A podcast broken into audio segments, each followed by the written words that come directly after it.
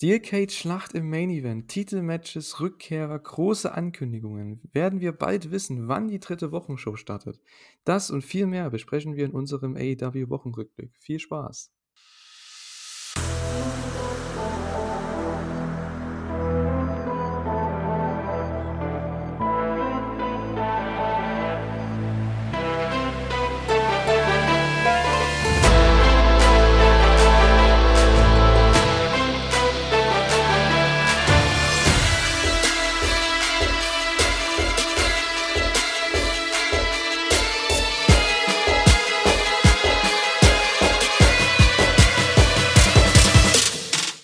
Herzlich willkommen zu einer neuen Ausgabe der Elite Hour. Wir sind wieder zurück mit eurem AEW Podcast. Jede Woche sind wir am Start und äh, ja, wir, wir, besprechen heute alles zu AEW aus Detroit, Michigan und wir hatten eine tolle, tolle Dynamite-Ausgabe. Ja, sie haben es angekündigt, Pay-per-view würdig. Wie Pay-per-view würdig werden wir hier ein bisschen auseinandernehmen. Ich mache das nicht alleine. Ich bin der Julian, der Thorsten ist diese Woche wieder bei mir. Hallo. Ich grüße euch, liebe Gemeinde. Hallo. Fandest du das denn auch so, ähm, ja, Pay-per-view würdig, die Dynamite? Ähm, das ist immer so ein Begriff, da tue ich mich mit schwer. Es war eine sehr gute, eine der definitiv besseren Dynamite-Ausgaben, die einen sehr gut unterhalten hat. Ich glaube, das würde ich so unterschreiben. Aber ob es jetzt Pay-per-view würdig war, ähm, weiß ich jetzt nicht. Also es war jedenfalls eine sehr gute Show. Auf jeden Fall, so würde ich das auch unterschreiben. Sie haben es eben so angekündigt, deswegen wollte ich das jetzt auch so provozierend mal machen äh, am Anfang der Elite Hour. Ja, man kann schon sagen, es war irgendwo eine sehr gute Show, was das Wrestling angeht, was die, ähm, ja, die, die Match Stipulations angeht einfach, weil man hatte ein Cage-Match, man hatte ein äh, Match zwischen zwei Champions, wo dann der Sieger um den Titel des anderen ähm, ja, ähm, herausfordern durfte. Oder wir hatten ein House Rules Match, ein Trios Match, dementsprechend Trios Title Match war das sogar. Wir hatten ein International Title Match. Also es war schon sehr, sehr viel da. Viele ähm, Fäden wurden ähm, ja sowohl beendet als auch irgendwo wieder weitergeführt. Ähm, wie jetzt zum Beispiel hier mit NRJ und Julia Hart. Ich meine, das war ja im Endeffekt die Rampage-Fäde schlechthin. Und jetzt haben sie ihr Finale gehabt bei Dynamite. Ähm, ja, aber wir hatten auch einige, ja, Returns, einige Comebacks, einige, zu, ja, einige Rückkehrer bei AEW Dynamite und äh, ja, unter anderem eben mit Miro und Thunder Rosa. Was sagst du denn dazu? Ja, sehr interessant. Also ähm, die beiden waren ja nun jetzt nicht im Ring zu sehen, sondern nur Backstage. Da sind sie ja der guten René über den Weg gelaufen und dann jeweils im Büro von Tony Khan verschwunden. Ne? Und dann sind wir mal sehr gespannt, was da bei rumkommt. Äh, bezüglich Miro wahrscheinlich dann äh, Besprechung einer neuen Fehde, dass er vielleicht dann zu Collision geht, weil er ja, soweit ich das jetzt verstanden habe, auch ganz gut mit CM Punk kann. Und äh, bezüglich Thunder Rosa habe ich jetzt gehört, dass sie war wohl eher auf die Kommentatoren-Ecke geht, vielleicht dann irgendwie das spanischsprachige Kommentatorenteam verstärkt. Aber ich dachte, das macht sie jetzt schon. Ist sie da nicht jetzt schon ja, am Start? Ja, na, aber sie war ja eine ganze Zeit nicht dabei. Ich glaube, äh, ich weiß jetzt nicht, ob sie kommentatorentechnisch mit dabei war, aber ich glaube, sie war für die Zeit, wo sie verletzt war, ganz aus der Company verschwunden, in Anführungsstrichen. Okay, dann haben wir ja. wahrscheinlich was anderes, also wir beide was Unterschiedliches gehört, ähm, weil ich meine, sie macht schon eine Zeit lang ähm, den spanischen Kommentar mit für AEW. Mhm. Also sie ist nicht in ja. den Shows direkt, aber ah, sie macht, den, sie nimmt den äh, spanischen Kommentar auf für ah. eben ah, die spanische okay. Version. Ja. International. Vielleicht, ja, vielleicht, wenn sie jetzt, wenn es jetzt Collision gibt, dann, dass sie dann vielleicht noch äh, mehr Kommentatoren brauchen, auch für den englischen Kommentar, dass sie da dann das englischsprachige Team dann verstärkt. Ja, muss man mal schauen. Also wir werden sehen, sie ist auf jeden Fall wieder auch vor der Kamera jetzt in den Shows aufgetaucht. Also unsere Ex-Championess, die den Titel nie offiziell verloren hat, ist wieder da. Ja, absolut. Äh, ebenfalls Miro, der war auch am Start. Äh, ja, du hast schon angesprochen, ne? Die nächste Show, die, die neue Show besser gesagt, AEW Collision soll im Juni starten. Wir werden wohl nächste Woche ein, eine Ankündigung bekommen von äh, Tony Khan bezüglich eben dieser Show, die am Samstag dann äh, fortlaufend äh, ja, stattfinden wird. Jeden Samstag, Woche für Woche. Das heißt, wir haben dann quasi drei Shows zu besprechen im Podcast. Das wird auch interessant, obwohl wir wahrscheinlich dann ja mehr Richtung Dynamite und Collision tendieren, weil das ja dann schon die größeren Shows sind als jetzt noch Rampage. Das werden wir bestimmt dann trotzdem mit ansprechen, aber jetzt nicht äh, im Detail. Und ja, so er er Ergebnisse verlesen von Rampage oder so. Ne? Ja, mal sehen, wie wir das dann handhaben. Ihr werdet das schon dann mitbekommen. Ja, außerdem, äh, ja, diese große Ankündigung. Äh, ich denke mal, man wird da ein Datum bekommen, also das genaue Datum nächste Woche. Oder für euch ist es ja schon diese Woche jetzt auch schon. Ne? Ähm, also ich gehe mal davon aus, oder? Dass man diese Woche bei Dynamite dann ankündigt, dass vielleicht sogar Punk am Start ist, dass man die Show ankündigt. Sie soll, ähm, sie soll ja The Second Coming heißen. Mal schauen, also die erste Show, die erste AEW Collision Show, The Second mhm. Coming mit CM Punk. Ich glaube, das wird man diese Woche ankündigen. Das ist so mein Tipp. Ja, wollen wir mal hoffen, dass dann das für Collision, äh, dass die erste Show gegebenenfalls um CM Punk aufgebaut ist, kein schle äh, ebenso schlechtes Um ist wie damals für Rampage. Weil aus Rampage ist ja, nachdem Funk da weg ist, auch nicht wirklich was geworden. Das sollte ja eigentlich schon mal so die zweite Show werden.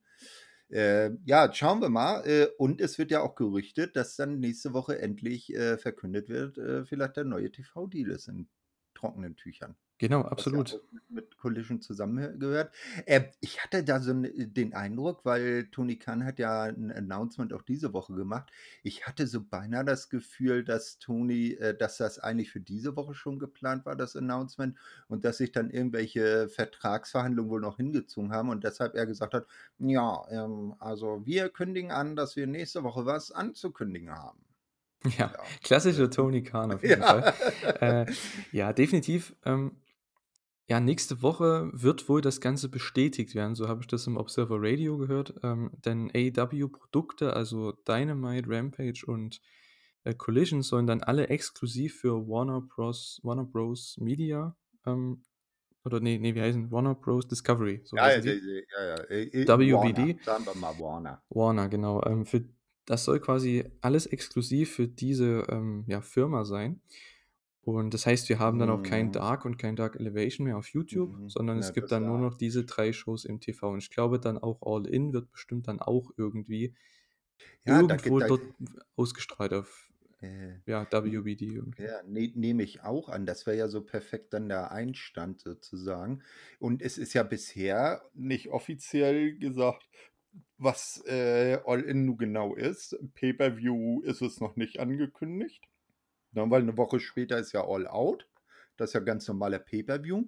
Also wenn, dass sie dann vielleicht sagen, wir machen so ein Bundle-Angebot, beide Shows für, ja, ich sag mal, das zweite Show zum halben Preis oder so, was ja in den USA bei Pay-Per-View-Preisen auch äh, gewichtig ist. Was ich jetzt aber an der Sache TV-Deal interessant finde, äh, wenn Warner da Exklusivrechte auf Collision, Dynamite und Rampage hat, äh, wie läuft das dann auf dem internationalen Markt weiter? Weil nicht, dass sie dann sagen, ja, hier, äh, nö, wir knipsen jetzt mal bei Fight TV den Kanal ab, weil da guckt ihr bitte unsere, unseren Streaming-Dienst, weil die haben ja auch einen eigenen. Äh, das Problem ist, den gibt es, glaube ich, in Deutschland gar nicht. Ich glaube nicht, dass das damit zu tun hat. Also international glaube ich nicht. Ich denke eher in Amerika wird das so mhm. gehandhabt werden, weil die internationalen TV-Deals, die sind ja alle ein bisschen unterschiedlich, ne? In England, in Deutschland und dann haben die ja auch den, ich meine, The Zone-Deal, ne? Der ja über mehrere, viele, viele verschiedene Länder gilt. Also da mhm. hast du ja auch wieder einen ganz anderen Deal. Ich weiß gar nicht genau, was da läuft, ob das jetzt nur Dynamite ist oder und Rampage oder gar kein Rampage. Zum Beispiel in Kanada war es jetzt immer so die letzten Jahre. Es läuft Dynamite und die haben da auch echt eine sehr gute äh, Zuschauerzahl, aber da läuft halt mhm. kein Rampage in Kanada zum Beispiel. Ich, ich, ne? Also ich jetzt mal keinen Verlust. Ja, aber nur mal zum Vergleich, also es ist, ja, ja, denke ja, ich mal, schon mehr primär gut. Richtung ähm, Amerika über den US-Markt. Ähm, deswegen, wie gesagt, ähm, für mhm. mich wird es schon eine coole Sache sein, denn die kriegen sehr, sehr viel Geld dafür. Von daher ist es eine sehr wichtige Sache und auch, dass CM Punk dann wieder da ist, das wird AEW nur helfen können, was das angeht. Ne? Definitiv, wenn wenn es dann auch wieder harmonisch läuft und er, ich sag mal, ähm, sich äh, entschuldigt und um Verzeihung bittet für seine Aktion damals, dann denke ich mal, wird das auch äh, eine gute Sache. Also er, er wird auf jeden Fall die äh, Quoten beflügeln, definitiv. Ja, beide Seiten müssen aufeinander zukommen und müssen das ausdiskutieren, müssen das klären. Andererseits kann ich mir das nicht vorstellen, wie das funktionieren soll, gerade bei Pay-per-Views, auch wenn es hier in den wöchentlichen Shows dann immer eine aufgesplittete ja, Crew geben soll. Das ist an sich ganz okay, weil es macht natürlich Sinn, wenn man am Mittwoch an einem Ort ist und am Samstag an einem anderen, dass man dann nicht unbedingt immer dieselben Leute hat. Man hat ja so viele Leute im Roster. Da ist es vollkommen okay, dass man sagt, okay, diese Leute gehören mehr zur Samstagsshow und diese mehr zur Mittwochsshow. Man sollte es halt nicht so aufsplitten, dass die einen dürfen dahin, aber der andere darf dann nicht dahin, weil die da sind. Ja. Das soll halt nicht der Fall sein. Ich hoffe, dass sich das alles klärt. Ja, äh, auch äh, Problem ist, äh, die Champions, ne, die müssen ja für beide Shows dann frei sein.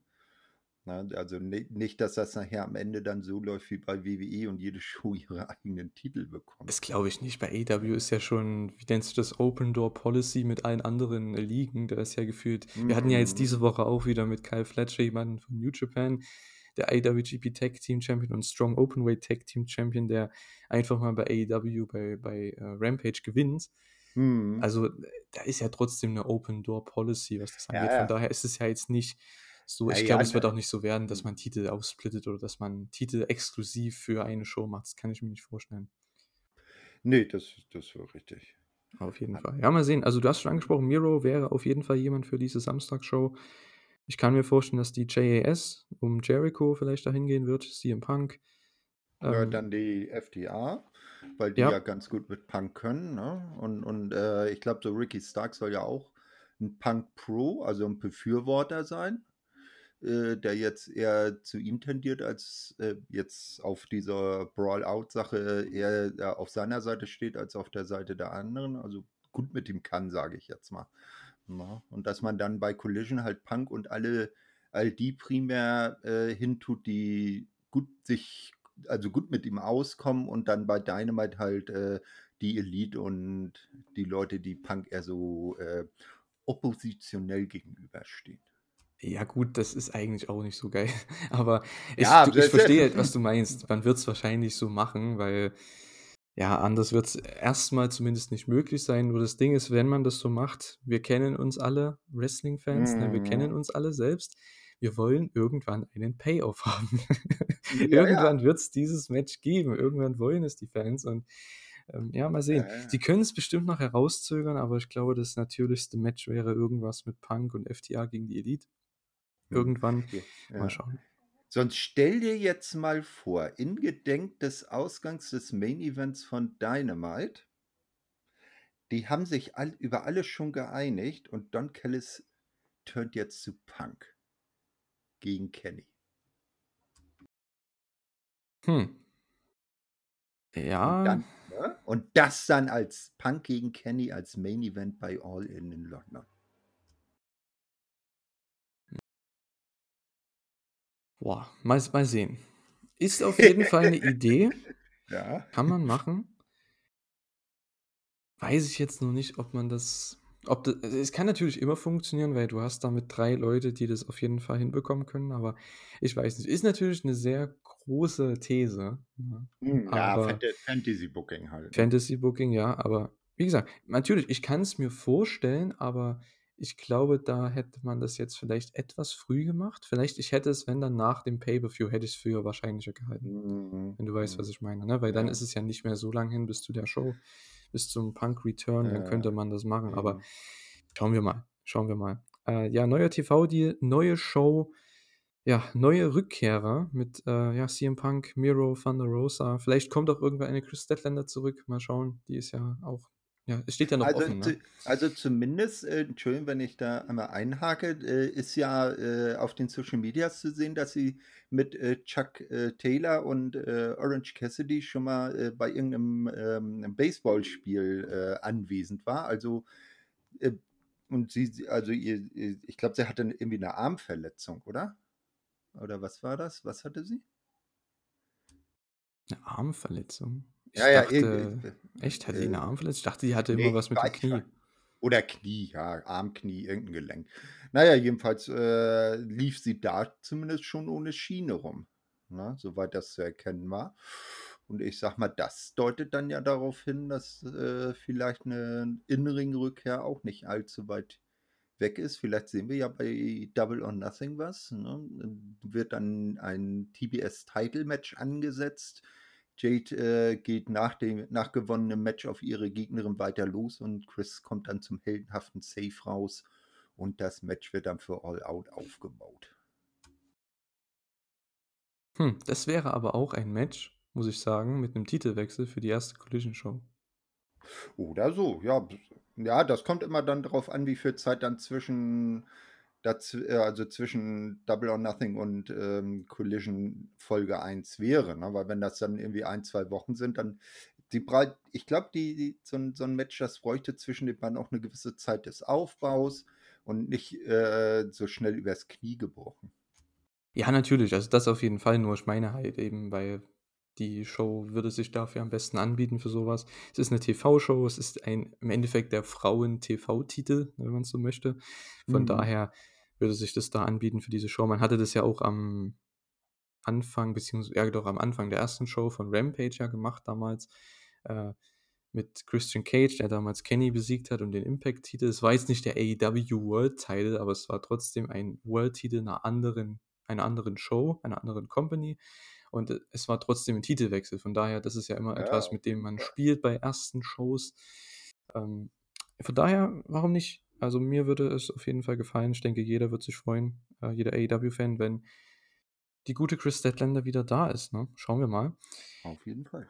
Ja, wir hatten äh, AEW Dynamite in Detroit, Michigan. Eine, ja, für zumindest AEW, ähm, AEWs äh, Bewerbungsschreiben war es eine Pay-Per-View-Kaliber-Show ja, wir haben es jetzt schon am Anfang gesagt, es, es gab tolles Wrestling, es gab tolle Angles oder einen wirklich tollen Angle im Main Event und nach dem Main Event mit äh, Don Callis, der gegen Kenny Omega turnt. Aber ansonsten, wie gesagt, es war eine sehr gute Dynamite, beste Dynamite für mich seit langem, aber das war eben mit den Matches auch nicht so schwierig, wenn man sich das mal sehen, wenn man, wenn man sich das mal anschauen würde auf dem Papier und dann auch in der, in der Ausführung. Also es war jetzt nicht wirklich überraschend, muss man dazu sagen. Bevor wir aber noch zu Dynamite kommen und in die Shows gehen, in die Review quasi, haben wir noch eine äh, Chris Mania-Frage natürlich für euch. Und äh, die dreht sich heute um auch den Main Event. Und zwar ähm, hatten wir Main Event ja Kenny Omega gegen John Moxley im Steel Cage Match. Und äh, wir möchten gern für euch wissen, bei dieser Chris Mania-Frage, wie viele Singles-Matches hatten Kenny Omega und John Moxley gegeneinander bei AEW?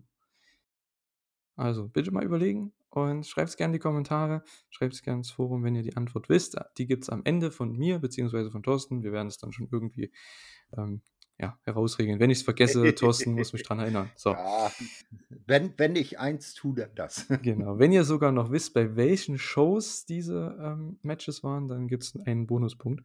Äh, dann gibt es ein Fleißbienchen ins Aufgabenheft. So sieht's aus, genau. Ja, Detroit, Michigan, AW Dynamite, die 188. Ausgabe. Äh, ja, es hatte wirklich einen schönen Flow. Also ich muss sagen, diese Show hat mir sehr gut gefallen von Anfang bis Ende. Man hatte immer irgendetwas, was man hätte schauen müssen, fand ich. Was irgendwo wichtig war. Es war nicht die beste Show aller Zeiten, aber es war trotzdem eine Show, die wirklich von Anfang bis Ende ähm, ja einfach irgendwo fesselnd war. Also zumindest für mich. Ähm, das Ganze hat angefangen mit Ray Phoenix gegen Claudio Castagnoli, also der Ring of Honor Tag Team Champion gegen den Ring of Honor World Champion. Der Sieger des Matches kriegt einen, ja, einen Title Shot gegen den Championship des anderen, also des Gegners. Ein sogenanntes Double Jeopardy Match. Hm, und da ist der einzige Minuspunkt, den ich bei der ganzen Show habe. Und das war? Warum macht man das nicht bei ROH, wenn es um zwei ROH-Titel geht? Naja, man macht die Titelmatches bestimmt bei ROH. ja, aber auch dieses Match, äh, das würde in der ROH Weekly, das würde die viel mehr aufwerten, als dass es das jetzt bei äh, Dynamite auf der Card gebraucht hätte. Ich meine, das Match an sich war top. Ne? Da, da will ich ja gar nichts gegen sagen. Aber so vom, vom, vom, vom, vom von der Homo, ja, wie, wie soll ich das jetzt sagen? Also äh, es hätte vom ganzen Großen eher bei ROH reingepasst, weil das halt eine ein ROH-Match war. Ne? Ja, aber würdest du mir trotzdem zustimmen? Bringt dieses Match und vor allem auch die Qualität des Matches und äh, die, die haben ja auch Zeit bekommen, äh, bringt das nicht ein bisschen Werbung, das hier bei Dynamite zu bringen, für Ring of Honor dann? Für das Rematch? Das, das wäre vielleicht dann das, äh, der Punkt, äh, der das dann rechtfertigen würde, das hier auf die Karte gepackt zu haben, um da ein bisschen mehr Fokus auf RH zu bringen. Nicht, äh, dass man sagt, hm, ne, da muss ich ja jetzt reinschauen, weil äh, jetzt mal gucken, wen holt sich denn Claudio an seine Seite, um auf die Tag Team Titel zu challengen. Absolut. Und es sind ja auch zwei AEW-Leute. Also muss man ja auch dazu sagen, man kann Argumente finden für beides, da stimme ich dir absolut zu. Ähm, für mich fand ich das aber trotzdem eine sehr coole Idee, weil ja, man könnte sowas auch mit MJF machen irgendwo. Du könntest MJF gegen Dex Harwood stellen. Ne? Das könnte man auch machen. Nur das Problem ist, MJF hat keinen Tag Team Partner. Momentan oh, zumindest. MJF, der holt dann wieder, wieder seinen dicken Umschlag mit Geld heraus und dann wird Blade oder wird Butcher schon weich. Ja, aber das würde halt zum Beispiel jetzt nicht in die Story passen, wenn man ja einen ja. Pay-Per-View aufbaut. Von daher, ich finde das ganz gut, dass man das so gemacht hat, weil es ist trotzdem etwas, vielleicht wollen die Leute dann das Rematch sehen um die Tag Team Titles mit äh, Penta. Und sie haben es ja offen gelassen. Entweder Brian Danielson, John Moxley oder Wheeler Utah. Ich glaube, die Lösung oder die Antwort, die wir alle denken, ist bestimmt Wheeler Utah, ne, wer der Tag Team Partner wird für Claudio dann, für das Tag Team Title Match. Aber sie haben es zumindest offen gelassen. Das heißt, man hat die Möglichkeit, eventuell sogar Moxley oder Danielson bei Ring of Honor zu sehen. Oder man macht das Match bei Double or Nothing. Das kann natürlich auch sein. Hm, ja, das dann dann wäre das eben schon wieder das Problem. Das wäre dann 'n ROH-Titel auf sogar auf der Pay-per-View-Card. Hm, dann lieber bei irgendeinem ROH-Pay-per-View, da gibt es ja bestimmt demnächst auch wieder was. Ja, Wheeler Yuta definitiv die richtige Wahl, weil Mox und Danielson sind bei AEW zu sehr involviert. Äh, bei ROH selber auch bisher, glaube ich, wenn fast überhaupt nicht aufgetreten. Äh, da wäre Wheeler Yuta als ehemaliger und Rekordhalter der RH Pure Championship äh, schon die logischste Wahl für Claudio. Ja, absolut. Ähm, schauen wir mal, wann sie das Match dann bringen. Vielleicht wird sie auch im Main Event oder von der nächsten Ring of Honor Show, man weiß es nicht. Äh, schauen wir mal. Ähm, es war trotzdem, wie du schon gesagt hast, überragendes Wrestling. Also, die haben echt so eine tolle Chemie. Ich finde, Ray Phoenix ist immer wieder, wenn der ein Singles-Match hat, der ist, der ist der beste Luchador, den AEW hat finde ich, mit Abstand. Also klar, Bandido ist auch super, Penta ist auch super. Ähm, man hatte jetzt in den letzten Wochen Commander, man hatte Echo de Vikingo. Die können alle coole Sachen zeigen, aber ich finde, allein was Singles-Match angeht, was ähm, ja einfach die, wie soll man das sagen, diese, diese Smoothness, also die Leichtigkeit, mit der mhm. Phoenix gegen Leute wrestelt, also vor allem gegen jeden, der hat ja wirklich nie ein schlechtes Match. Es sind immer tolle Matches, es ist immer ein Spektakel. Und äh, auch hier gegen Claudio, der war ja auch ein perfekter Gegner für Ray Phoenix. Ja. Als äh, großer, böser Heel in Anführungszeichen, ne, der ihn einfach aus der Luft fangen kann mit allem Möglichen, der so stark ist auch. Das war einfach super. Und solche Matches sind mega. Ne? Klar, es war ein, ein mehr oder weniger random Match für eine Dynamite, weil es waren zwei Ring of Honor Leute in dem Falle jetzt mit den Titeln, aber vom Match her überragend. Aber ja. dieses Random Match hatte mhm. Konsequenzen. Das fand ich halt gut. Ich habe nichts gegen Random ja. TV-Matches. Mhm. Sie müssen nur Konsequenzen haben. Und das hatte es hier, denn jetzt kriegt eben äh, Claudio und einer seiner ähm, ja, BCC-Mitglieder kriegt, äh, die kriegen eben ein, nochmal, kriegen eben ein äh, Tag-Team-Title-Match gegen die Lucha Bros. Ja, genau. Also das, äh, der Sieg ist nicht umsonst, nicht nur für die Statistik, sondern hat Konsequenzen. Ähm, ihr, weil du eben jetzt die Namen aufgezählt hast, ein, ähm, El Hijo de Vikingo, der war ja auch in Anführungsstrichen nur zu Gast bei AEW. Ähm, Commander, der steht ja jetzt tatsächlich auch unter Vertrag, ist aber leider verletzt, weil er sich außerhalb von AEW bei einer Indie-Show äh, verletzt hat. Und wir beide wissen ja, was ein Commander äh, zu leisten imstande ist. Wir haben ihn ja dieses Jahr beim Karat auch schon selber live bewundern dürfen. Also das könnte vielleicht einer sein, der zumindest äh, an ein Phoenix heranreicht, was das angeht. Ich denke in ein paar Jahren auf jeden Fall. Der ist ja auch noch sehr, sehr jung. Ich glaube, der ist so alt wie ich ungefähr, so Anfang 20, Mitte 20. Ähm, ich denke, der wird in zwei, drei Jahren noch richtig, richtig stark, wenn der weiter so macht. und weiterarbeitet. Ich glaube, das könnte echt was werden für AEW. Da freue ich mich drauf. Ja, ja, vielleicht nimmt ihn ja Phoenix sogar, was das angeht, ein bisschen unter seine Fittiche, leitet ihn etwas an. Das kann ja auch nicht zu seinem Nachteil sein. Absolut, absolut. Also tolle Performance bei beiden. Ebenso tolle Performance äh, von ja, den beiden im nächsten Match. Wir hatten Orange Cassidy gegen Daniel Garcia. Ja, die klassische, mittlerweile regelmäßige International-Titelverteidigung von Orange Cassidy. Man muss mittlerweile echt sagen, für mich zumindest, es ist einer der besten Title Runs von AEW bisher, ähm, weil er hat jede Woche ein tolles Titelmatch, also wirklich richtig gutes TV-Match, verteidigt den Titel gegen unterschiedlichste Gegner in Größen und Kartregionen und es ist immer ein tolles, tolles Match. Und hier ebenfalls von Daniel Garcia, der hätte, ich finde auch, Daniel Garcia, mich hätte es nicht überrascht, wenn er hier den Titel gewonnen hätte. So wie Mhm, man das ja. Match auch geworkt hat mit der Beinbearbeitung, mit der Handbearbeitung, was man erstens weitergeführt hat und dann hier sogar für ein ähm, für einen False Finish genutzt hat mit dem äh, Dragon Tamer, da hätte es echt vorbei sein können. Also die hatten auch die Crowd. Ich fand auch Daniel Garcias Performance hier war die beste seit langem von ihm, muss ich sagen. Der hat das ganze Match, der hat die Crowd im Griff gehabt. Es war Wahnsinn. Also ich hatte, ich habe echt sehr, sehr viel Positives über das Match zu verlieren. Es war ein sehr, sehr gutes Match, finde ich. Ähm, ja, hat mir sehr, sehr gut gefallen. Und wieder mal, Orange Cassidy gewinnt am Ende knapp, aber es wird immer knapper. Irgendwann, ja, rennt sein Glück ihm auch mal weg, ne? Ja, ähm, also, äh, und bemerkenswert, äh, äh, International Championship Titelverteidigung nicht im Opener, Das ist das war richtig, äh, ja.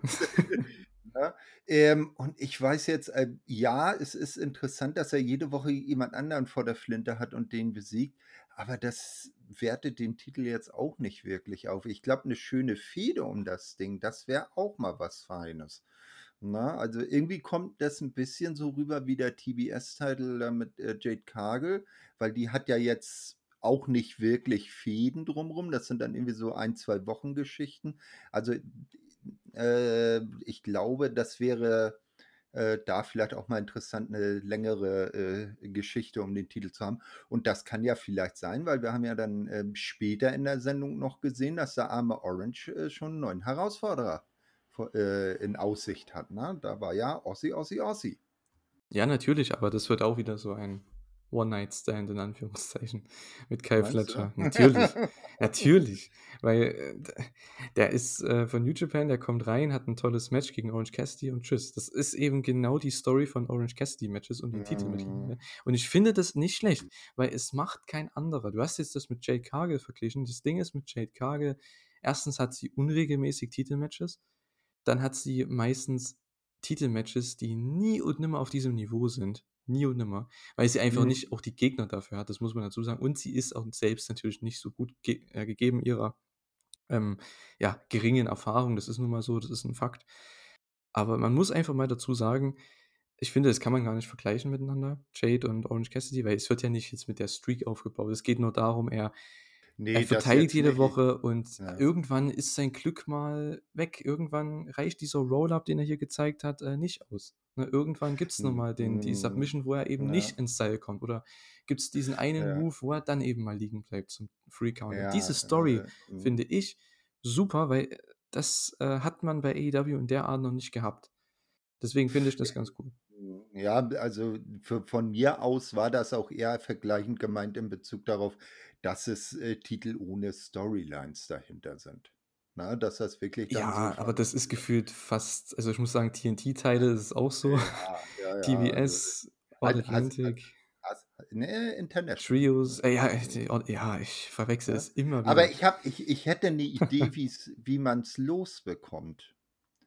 Es gibt ja einen ehemaligen All-Atlantic-International Champion, den wir schon seit längerer Zeit nicht gesehen haben. Und was meinst du dann, wenn plötzlich irgendwo Peck auftaucht und sagt einfach nur, I want my belt back? Bumm. Und der dann den äh, Brutalizer ansetzt und Orange dann halt mal nicht mehr ins Seil kommt. Hm? Da ist, wäre man halt wieder, ähm, wo man letztes Jahr war. Ich weiß nicht, ob man das machen will. Ich kann es verstehen, weil du bist riesen Pack-Fan. Deswegen äh, ja, ist das für dich natürlich ähm, eine super Idee. Ähm, kann ich auch absolut verstehen. Ich glaube, gerade Pack als All-Atlantic Champion wieder nach England zu schicken, ins Wembley auf jeden Fall, ist eine sehr gute Sache. Oder zumindest, dass er um die Titel antritt. Ich glaube, man spart sich das auf für die London-Show. Hm, ja, das das wird ja eh auch interessant jetzt, äh, zum äh, was man mit so mit seinen ganzen englischen Talents macht, weil 'ne Jamie Hayter, wenn die jetzt bis All In noch, äh, Face bleibt und hoffentlich auch Champion, das wäre natürlich äh, die wird da, äh, aus dem, äh, Stadion gejubelt. Aber zum Beispiel bei 'ner Saraya, das wäre ja interessant, weil die ist ja nun, äh, ausgewiesener Heel Ne, ob die dann in in England so, äh, ihr ihren äh, ihre Rolle so anpasst und sagt: „Ja, hier zu Hause, da haben die haben mich als Fan verdient, nicht?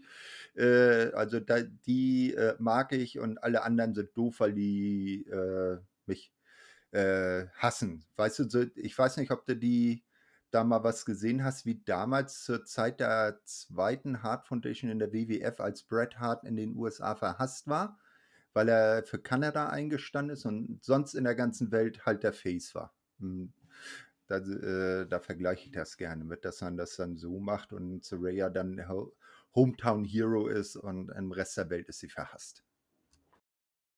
Ja, ich weiß nicht, was man für die beiden geplant hat. Ich ich hoffe ja immer noch, das wäre halt so meine äh, Idee, dass man Saraya. Beide gegeneinander um den Titel. Ja, aber Jamie geht als Challenger rein. Also, dass Saraya den Titel vorher gewinnt, sei es jetzt bei Double or mhm. Nothing oder bei einer Dynamite oder Collision Show, ich weiß es nicht. Und dann gibt es das Rematch bei All In. Und dann gewinnt Jamie die Titel zurück, weil du kannst Saraya als größeren ja. Star, sage ich jetzt mal, mit dem Titel die Presse machen lassen und den, die Promotion. Und dann kommt Jamie hin als Babyface, aber auch aus England und ähm, gewinnt den Titel zurück und zu einem riesen Pop. Also das wäre eigentlich so, so kriegst du beide in eine ähnliche mhm. Position, du kriegst das meiste raus. Und für diese Show macht es am meisten Sinn. Ich meine, Britt Baker, Nö, klar, die kannst du in Pittsburgh gerne äh, die Titel wieder gewinnen lassen, aber ähm, für England, für All In, für diese Show ist eigentlich das perfekt gemacht für diese zwei großen auf jeden Fall, ähm, ja. ja, Women's Wrestlerinnen. Also von daher. Nee, ja. Definitiv. Und dann als Main Event. Das wäre cool. Ja, wäre bestimmt eine Ne? sehr mutige Weil Sache, aber ja, weil weil weil das mhm, weil das Ding ist ja auch, ähm, 'ne Woche später ist ja der nächste All-Out Pay-Per-View und, äh, auf den werden ja dann primär die ganzen Storylines aufgebaut, ne, sodass du dann sagst: „Hm, ja, was können wir denn bei All In bieten?“ Na, jetzt vielleicht dann das das Stadion ausverkauft, da kannst du ja nicht eine bessere Hausshow-Card äh, auffahren. Da muss ja den Leuten auch schon ordentlich was geben. Äh, und da wäre doch so ein Match äh, perfekt. Dann könnte man zum Beispiel sagen, da gibt es dann den Titelwechsel, so wie du beschrieben hast, und bei All In gibt es dann direkt das Rückmatch. Also du meinst jetzt bei, ja, aber All In ist ja vor All Out. Ja, ja, na, ich meine, ich mein, Entschuldigung, habe ich mich versprochen. Ich meine ja, bei All In so wie du beschrieben hast, zum Beispiel im Main Event, Jamie nimmt Saraya den Titel ab und eine Woche später bei All Out challenge Saraya zurück. Ja, könnte man auch machen, auf jeden Fall. Klar, definitiv. Das werden wir sehen. Es wird auch eine Challenge werden von äh, Tony Khan, das Ganze ja relativ ausbalanciert zu bucken, ne? dass wir zwei Wochen am Stück irgendwie eine Top-Card haben. Ich meine, man hat das Talent dazu, mhm. aber ja, hat man die Stories dafür, hat man hat man die Möglichkeit dafür, ne? Das wird interessant Also, ich glaube auch eher, dass All Out wird der wird die Story-basierte Show und All In eher der, äh, Name also die Show, die bei Namen aufbaut. Weil zum Beispiel wird ja schon ein Will Osprey für All In gerüchtet. Und ich sag mal, einen Tag vorher, äh, das hatten wir ja im Vorgespräch schon äh, äh, bestätigt, tritt Will Osprey zum Beispiel bei RevPro, auch in London, gegen einen Shingo Takagi an. Und vielleicht ist der dann auch irgendwie bei All In plötzlich auf der Card. Äh, und dass das eher so eine, so eine, so eine Showcase-Show ist, die jetzt nicht so viel Einfluss auf die Storylines hat, aber den, äh, den Leuten im Stadion so richtig geile äh, Supermatches dann präsentiert und dann kann man dann bei All Out dann die Storylines weitererzählen und hat da jetzt nicht so ein Problem, dass wie, wie regel ich das, dass das alles in ein Bild passt. Ja, also mal, schauen. Vielleicht wird es ja auch eine Show mit einfach nur ja, diesen Fantasy-Matches. Mal schauen. Showcase-Matches? Showcase-Matches, genau. Oder wird's äh, wird's doch Titelmatches geben? Ich glaube, da können wir trotzdem von ausgehen. Ich glaube, wir werden auch auf jeden Fall einen Titelwechsel sehen. Aber mal sehen. Das ist ja noch ein bisschen hin. Es sind ja noch äh, knapp drei Monate.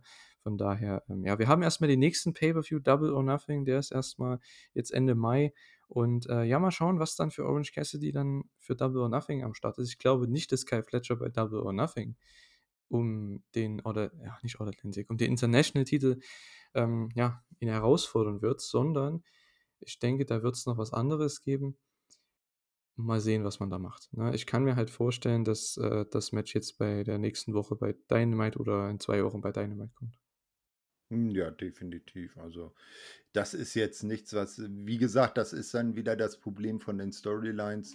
Ne, wenn du das so weit vom Pay-Per-View aufbaust, weiß ich jetzt nicht, ob man dann jetzt das, also äh, man kann ja die Szene einmal kurz äh, erläutern. Äh, Orange war backstage, hatte ein Interview zusammen mit den äh, Best Friends. Die sind dann zu einem Trios-Match, glaube ich, rausgegangen. Er ist zurückgeblieben und dann nach dem Match hat man ihn dann am Boden liegen sehen. Der, sein Titelgürtel hat so halb aus dem Rucksack raus äh, geschaut und dann äh, kam eine Hand, hat den da rausgezogen. Auf dem anderen Arm des Trägers hat man dann den, äh, die IWGP Tag Team und Strong Titel, äh, Tag Team Titel gesehen und dann war das Kyle Fletcher, der sagt, oh, sieht gut aus, Aussie, Aussie, Aussie und das war's dann. Und das dann so als, ich sag mal, in Anführungsstrichen einzigen Aufbau dann bis zum Pay-Per-View zu ziehen, wäre vielleicht auch ein bisschen lang. Ja, auf jeden Fall. Also das, das wird ein Match werden, die nächste Titelverteidigung für Orange Cassidy. Äh, ja, mal schauen. Also er, ich denke, Kyle Fletcher wird es noch nicht sein, aber vielleicht dann der nächste oder übernächste. Vielleicht wird es bei Forbidden Door der äh, vielleicht ein New Japan-Mann, der ihm dann die Titel abnimmt. Da Ja, hat man ja einige mögliche ja. coole Matches. Ja. Oder sie ziehen es bis All-In und dann eine Open Challenge und dann kommt Pack bei All-In und nimmt ihm den Titel im Wembley-Stadion ab. Das ist wieder dein Booking, ne? Ja, ja. Ja! Genau, auf jeden Fall, ja. Ähm, NRJ gegen Julia Hart hatten ihre, ja, ihr, ihren Fädenabschluss, kann man das so sagen? Wir hatten ein No-Holds-Barred-Match, ich gehe mal davon aus. Julia Hart hat das Ganze gewonnen, hat aber auch einen echt bösen Bump einstecken müssen. Das war irgendwie draußen nach so einer Gory-Bomb. Ist sie mit der Hüfte ganz böse auf diesen ähm, Haufen von Stühlen äh, aufgekommen. Das sah nicht so gut aus. Aber ansonsten muss ich echt sagen, für das, was es war, war es echt okay. Ähm, war ein solides Match. Die Fehde hat mir halt null gefallen, weil es war halt, ja, ich muss ganz ehrlich sagen, sie war die ganze Zeit bei Rampage und für mich war das eher dann doch Dark Elevation Niveau als Ja. jetzt äh, Rampage oder überhaupt TV-Niveau. Ja. Mit dem Match hier fand ich es ganz okay. Es war immerhin, sie haben es abgeschlossen, es war okay. Man präsentiert Julia Hart sehr dominant, sehr, sehr stark. Mal sehen, für was die jetzt aufgebaut wird. Vielleicht kriegt die ja sogar einen Mhm. TBS-Title-Shot beim Pay-Per-View. Mal schauen. Wäre äh, eine Idee. Ja, das, das Problem, was ich mit der Fehde hatte, war eher so Heel gegen Heel. Das hat irgendwie nicht gepasst, weil Anna ist ja als Anna JAS, also Mitglied der JAS, auch eher äh, auf der äh, dunklen Seite. Und äh, Julia natürlich auch. Und ja, Fädenabschuss definitiv. Anna hat klar abgeklopft, also hat aufgegeben, hat jetzt irgendwie keine Argumente mehr, dann noch weiter stunk zu machen. Und Julia, äh, das war das Beste, was ihr passieren konnte, dass sie weg von, als von diesem Cheerleader-Ding hin zur, äh, zum House of Black gegangen ist. Äh, Da gefällt sie mir so umso viel besser. Man muss jetzt mal schauen, wie sie dann in normalen Matches auftritt und dass sie dann auch jetzt verstärkt auch nicht mehr nur das Valet der drei Herren ist, sondern auch äh, selbst mal aktiv wird, weil das House of Black äh, gehört auch in die Damen-Division. Ja, mal sehen, vielleicht holen sie ja da auch ein paar andere noch dazu, ne, was die, äh, ja, die weibliche Seite angeht. Mal schauen, Ja. vielleicht gibt es ja da weitere Mitgliederinnen ge- dann für, äh, ja. Ge ge ge genau, da, äh, Entschuldigung, wenn ich dich da unterbreche. Äh, da hatten Daniel und ich gestern im Impact Asylum, da sind wir auch irgendwie so ein bisschen darauf abgeschwommen, die Idee, äh, äh, Buddy Matthews ist ja mit Rhea Ripley zusammen. Und Rhea Ripley, die wird ja mit ihrem aktuellen Gimmick sowas von perfekt Faust aufs Auge ins House of Black passen. Na, aber das wäre ja nur Träumerei. Ne, weil wir wir wir hatten gesagt, na, ob ob Malachi und Buddy dann zusammen, äh, Backlash geguckt haben, wie sich ihre Frauen gegenseitig vermöppt haben. Das war der Aufhänger. So, okay. Okay, ich habe jetzt schon gedacht: Ja, aber „Woher aber kommt so das denn jetzt?“ Äh, ja. Ja, ja. Ne, stell dir mal vor, so Malachi und, äh, Buddy sitzen da aufm Sofa zusammen, ne, so im House of Black und gucken den Event im Fernsehen und in der Mitte sitzt Brody King und denkt nur: „Menno.“ Ne, weil so irgendwie so das dritte Rad am Wagen. Ja, aber, äh, so ich sage mal so vom vom vom rein Äußerlichen her würde 'ne Rhea ja, äh, perfekt ins House of Black passen, ne?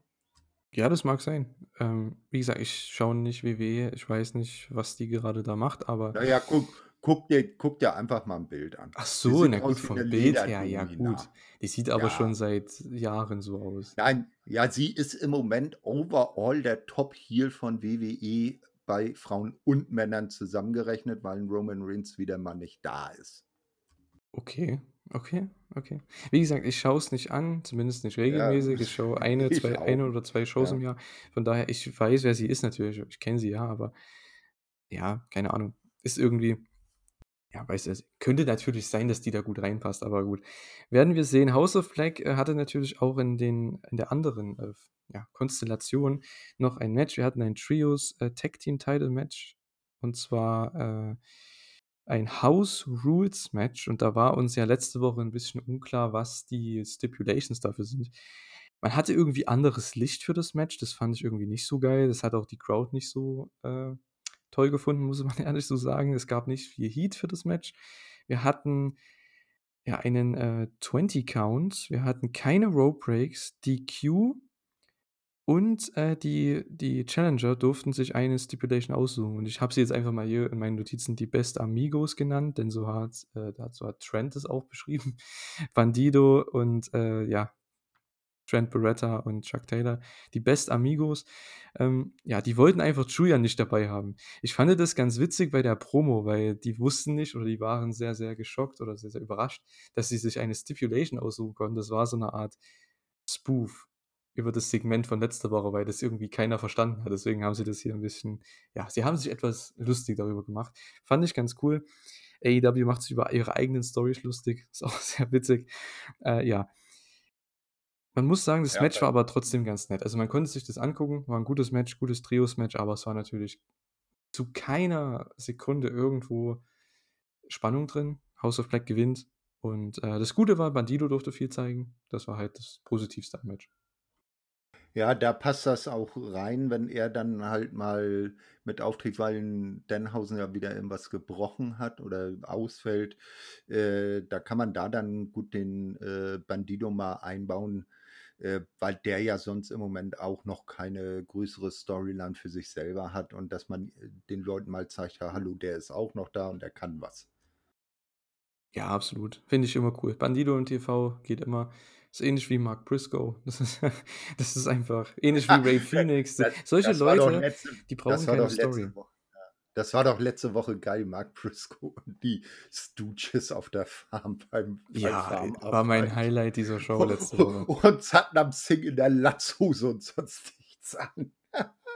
Ah, herrlich, ja. Also, bin ich schon mal froh, du fandest das auch super. Carter war 'n bisschen zögerlich, was das angeht. Sie fand's okay, aber jetzt nicht so, Man ja, man muss es halt man muss es halt als das nehmen, was es ist, ne?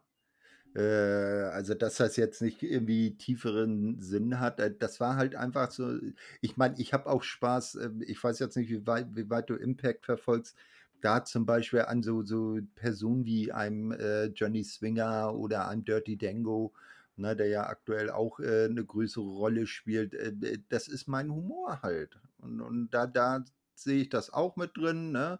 Hier, dass die ihm, äh, Freundschaft vorheucheln und da dann sogar sich herablassen, bei den Briscoes auf der Farm mitzuhelfen. Ja, ich fand das auch super, weil das das sind einfach so Segmente, die kann man bringen. Das tut keinem weh, das dauert 2, 3 Minuten und es ist tolle Comedy. Also, ich finde, das passt auch in so eine Show rein, äh, gerade mit den Charakteren, weil die alle so unterschiedlich sind. Die passen alle gar nicht zusammen. Diese ganze Crew, das habe ich letzte Woche im Podcast auch schon gesagt, die passt null zusammen mit Jeff Jarrett, Jay Lethal, ähm, Satnam Singh und Sonjay und dann hast du Mark Briscoe, der passt ja da auch überhaupt nicht dazu. FTA auf der anderen Seite. Das sind alles so komplett verschiedenste Charaktere, verschiedenste Persönlichkeiten, die gar nicht zusammenpassen und alles irgendwo in einem Segment, in einer Fehde. Hatten wir auch bei dieser Show, dazu kommen wir gleich noch. Äh, das, äh, ich finde, das ist einfach unterhaltsam. Ich mag das. Also ich bin wahrscheinlich einer der wenigen, der diese Fehde echt okay findet. Für den Pay-Per-View ist nicht das größte Tag Team Title Match, aber es ist, finde ich, eine sehr unterhaltsame Fehde, meiner Meinung nach. Aber okay. Ist nicht jedermanns Sache, kann ich aber absolut verstehen. Äh, ja, apropos Pay-Per-View, äh, wir haben noch einen Kommentar bekommen äh, auf äh, YouTube, der hat da auch äh, einiges geschrieben, auf jeden Fall. Vielen, vielen Dank. Ähm, wenn ich gleich deinen Namen finde, dann sage ich den natürlich noch. Und zwar ging es da auch um äh, ja, den Pay-Per-View, dass man eben die Matches, man sollte keine Card ankündigen, mehrere Wochen vorher. Ich kann das verstehen, weil ja, man, man möchte natürlich trotzdem irgendwo noch die TV-Shows füllen und trotzdem noch einen gewissen Aufbau haben für gewisse Matches, je nachdem, wie man zu der Story hinkommt zum Pay-Per-View. Aber auf der anderen Seite, das war ja meine Kritik, wenn man jetzt Acclaimed eine Trios Battle Royale gewinnen lässt und nichts irgendwie dazu sagt, es ist einfach ein random Match, dann denkt man sich doch, okay, warum kündigen die das nicht an, dass die gegen die Trios Champions beim Pay-Per-View antreten? Ne? Ja, das, das äh, ist eben so eine Sache. Ja, bei Pay-Per-Views, äh, da brauchst du ja auch immer Verkaufsargumente. Ne? Also du musst den Leuten ja zumindest, ich sag mal, jetzt nicht die vollständige Karte. Insofern äh, stimme ich dem äh, User äh, oder dem Foren-User da schon zu. Aber ich sag mal so ein, zwei, vielleicht drei Appetizer hinwerfen, dass er sagt, was bei dem Pay-Per-View, da gibt es dieses Match, oh, das ist mir jetzt die was kostet das in Amerika, die 30, 60 Dollar äh, wert oder bei uns dann halt die 22, 23 Euro. Na, damit ich dieses Match sehen kann. So völlig unvor, äh, ohne Card klappt das halt nur, wenn man das Wembley-Stadion ausverkaufen will. Ja, absolut. Ähm, der User übrigens at the, at the Chief Steve. Ähm, ähm, liebe Grüße auf jeden Fall. Danke für deinen Kommentar bei YouTube. Ähm, hat auch mehr, also andere Sachen noch geschrieben, aber bezüglich der Shows ähm, hat er geschrieben, man sollte keine Matchcard drei Wochen vor einem Event rausballern, da man ja immer noch drei Weeklies füllen muss und Leute damit in die Halle bekommt. Das ist an sich nicht falsch, nur ich meine nur, wenn man gewisse Matches, ja, gewisse Special Matches ankündigt oder man weiß ja ungefähr als Zuschauer, wo das hinführen könnte. Also warum kündigt man das nicht einfach an? Zum Beispiel jetzt auch bei ähm, beim Main Event, da hat man das ja jetzt wochenlang, drei, vier Wochen lang hin und her gemacht mit der Storyline, nur um, das, nur um die Zeit zu füllen. Das war, finde ich, absolut unnötig. Man hatte ja schon das Segment, wo alle vier im Ring standen und gesagt haben, ich möchte ein Titelmatch. Man wusste, okay, Four Pillars, Four Way, klingt ja toll nach einem ja, ne? ja, ja, Pay-Per-View Main Event. So, jetzt hat man das noch vier Wochen rausgezögert, bis man endlich das Match ankündigt.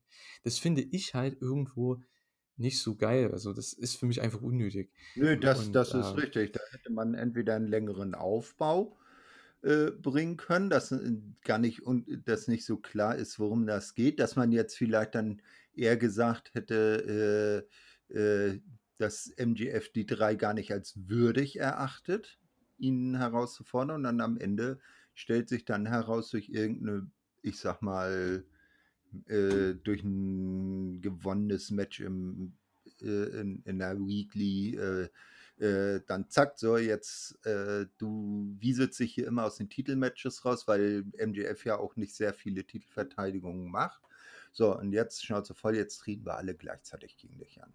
Irgendwie sowas. Ja, ne? man hätte das halt, man hätte das halt meiner Meinung nach schon Wochen vorher machen können und ankündigen können, weil ich fand, das war einfach nur Füller. Und mir geht es nicht direkt um die Matchcard. Wenn ich das letzte Woche vielleicht ein bisschen unkompliziert erklärt habe im Podcast, dann tut es mir leid. Aber ich möchte keine komplette Matchcard direkt komplett angekündigt haben, so wie jetzt bei New Japan zum Beispiel. Das macht ja äh, an sich auch keinen Sinn. Mir geht es nur um gewisse Matches. Man kann die ja ankündigen, gerade wenn es um den Main Event geht oder um irgendwelche Titelmatches und dann darauf aufbauen. Das hat man ja am Anfang bei AEW, bestes Beispiel, mit Cody Rhodes gegen Chris Jericho gemacht. Für den ersten Pay-Per-View, als sie im TV waren. Damals bei Full Gear. Da hat man das mhm. Match, ich glaube, in der ersten oder zweiten TV-Show angekündigt im Oktober und hat dann fünf Wochen das Ganze aufgebaut. So, und das ist ja auch vollkommen okay. Ist ja kein Ding. Man muss nur wissen, dass, was der Main Event ist oder was das eine große Match ist oder zwei große Matches sind ja, für den Pay-Per-View. So den, den, den, ja? den, Appetizer, der einen dann dazu anreizt, den Pay-per-View zu kaufen. Nicht? So, und äh, das drumherum, das kann man dann ja in den Wochen danach hin bis zum Pay-per-View dann die Card nach und nach dann aufbauen. Absolut. Ja, Und ja, ja, bei, bei, ja, bei New Japan ist ja auch äh, die Sache, dass es da in dem Sinne ja jetzt keine klassischen Storylines geht, weil das ja mehr so über, über, über die Matches an sich erzählt wird. Nicht? Äh, Und da ist es jetzt vielleicht dann auch äh, eher verständlich, dass es dann da schon ganze Matchcards vorher gibt. na gut, es gibt schon Storylines, aber ähm, ich verstehe, was du meinst. Es ist ein anderes TV, oder ein anderes ähm, Eine andere Art von Live-Event-System, Wrestling genau. Es ist eine andere Art von äh, ja, Wrestling-Booking, ne? Mehr mit Live-Shows als äh, Genau. mit TV-Shows. Aber mal abgesehen davon, äh, wir hatten natürlich noch den Main-Event für diese Dynamite-Show. Äh, ja, ein Match, was ähm, tatsächlich vier Dreiviertelsterne bekommen hat ähm, von äh, Dave Meltzer. Wahnsinn. Steel Cage mit Kenny Omega gegen John Moxley war einfach, ich habe es mal hier beschrieben, eine wunderbare Schlacht, weil es war einfach eigentlich nicht meine Art von Match, weil ich mag diese Deathmatch, Street Fight, No DQ, Barbed Wire, irgendwas. Bin ich kein riesen Fan von, aber die beiden haben so eine tolle Chemie und die haben diesen Brawl, was es ja im Endeffekt war, diesen Fight sowas von gut overgebracht. Ähm, man hat am Anfang noch ein bisschen den ja, Mini-Brawl mit den Young Bucks, mit äh, den anderen äh, Leuten vom BCC. Das war ganz nett gemacht. Matt Jackson übrigens. Klar, der ist mittlerweile anscheinend, habe ich letzten, letztens mitbekommen, der soll anscheinend wieder relativ ähm, ja, ja, gesund sein und ne, nah bei 100% sein, was seinen Arm angeht. Aber der macht hier, der nimmt hier Dives von der Stage. was? Der war eigentlich noch verletzt zu dem Zeitpunkt. Aber gut, so viel dazu. Äh, ja, wir hatten im Ring natürlich Stacheldraht, wir hatten Klaas, wir hatten äh, ja, Moxley, der den Ring auseinander nimmt, der die Turnbuckles da quasi bis, ja, abschraubt und die, das oberste Seil quasi dann dazu nutzt, um Kenny dann äh, ja zu würgen, zu choken. Ähm, ja, wir hatten diesen kranken Spot durch die Wand, wo Kenny wahrscheinlich auch dafür gesorgt hat, dass er, dass er nie mehr Kinder bekommen kann. Ähm, Wahnsinn. Also das war halt dieser V-Trigger durch die Wand, die dann äh, ja komplett nach außen klappt. Moxley landet noch relativ okay, aber Kenny landet halt dadurch, dass er beim V-Trigger das Bein oben hat, quasi mit äh, ja, seinen, äh, seinen Weichteinen, kann man das ja sagen. Ne? Ja, genau zwischen. Also so nicht draußen, nicht drin, sondern genau dazwischen auf dieser, ähm, wie sagt man dazu, auf diesem ähm, Halterohr, sage ich jetzt mal. Ne? Dieser Halte, Halterung da. Das war wirklich äh, nicht so toll anzuschauen. Ja, und dann gab es natürlich den großen Spot. Denn natürlich, die Tür war, oder nicht die Tür war offen, aber der, der Käfig war offen. Don Callis kommt rein, zieht äh, Mox den, den Schraubenzieher aus der Hand. Das heißt, man hat wieder den Schraubenzieher hier eingebaut als Teil der Story. Und dann gab es den V-Trigger, One-Winged Angel. Es sollte den Pin geben. Man dachte, Kenny gewinnt. Aber dann kommt Don Callis. Ja, diese, diese Schlange. Ne? es ist halt Don Callis ne? und haut Kenny Omega da ein drüber mit dem Schraubenzieher. Und Kenny blutet. Moxley pinnt ihn. Moxley denkt sich, ja, tschüss, danke dir, aber mach's gut. ich gewinne einfach, ist mir egal. Ja. Kenny Omega, ja, ohne Don Callis, das äh, hatten wir lange nicht mehr. Das wird eine interessante Story. Entschuldigung, falsche Taste gedrückt. Ja, definitiv. Ne? Also das war jetzt so ein Turn, äh, äh, den hat man jetzt nicht zwangsläufig sehen können äh, oder sehen kommen, äh, Entschuldigung. Äh, wobei man aber ehrlich sagen kann, Don Callis ist eher als Heel, da, da ist er definitiv besser. Wenn er so den schleimigen, sneaky Manager gibt, anstatt dass er jetzt auf der Seite der Good Guys steht. Und das ist, wird dann jetzt eine spannende Sache. Mit wem tut er sich jetzt zusammen? Mit dem BCC glaube ich ähm, nicht, weil er da von seiner Persönlichkeit her gar nicht so reinpasst. Dass der, da würde eben wieder so, so in der Art eines William Regal, der den ja gegründet hat, äh, äh, so ein Charakter eher reinpassen als so ein etwas schillernder äh, Don Callis. Und äh, so wie ich vorhin gesagt habe, das wäre doch das Ding, wenn Don, wenn sich im Hintergrund äh, äh, Kenny und CM Punk dahingehend schon geeinigt hätten oder wieder zusammengefunden hätten, wenn ich es mal so ausdrücken darf, dass es da eine Fehde gehen soll und Don Callis wäre jetzt zu CM Punk geturnt. Ja, schauen wir mal, ne, was da jetzt kommt. Also, ich bin echt gespannt. Es war wirklich ein mega Angle, eine mega Reaktion hat es gezogen. Also, die Leute waren wirklich geschockt.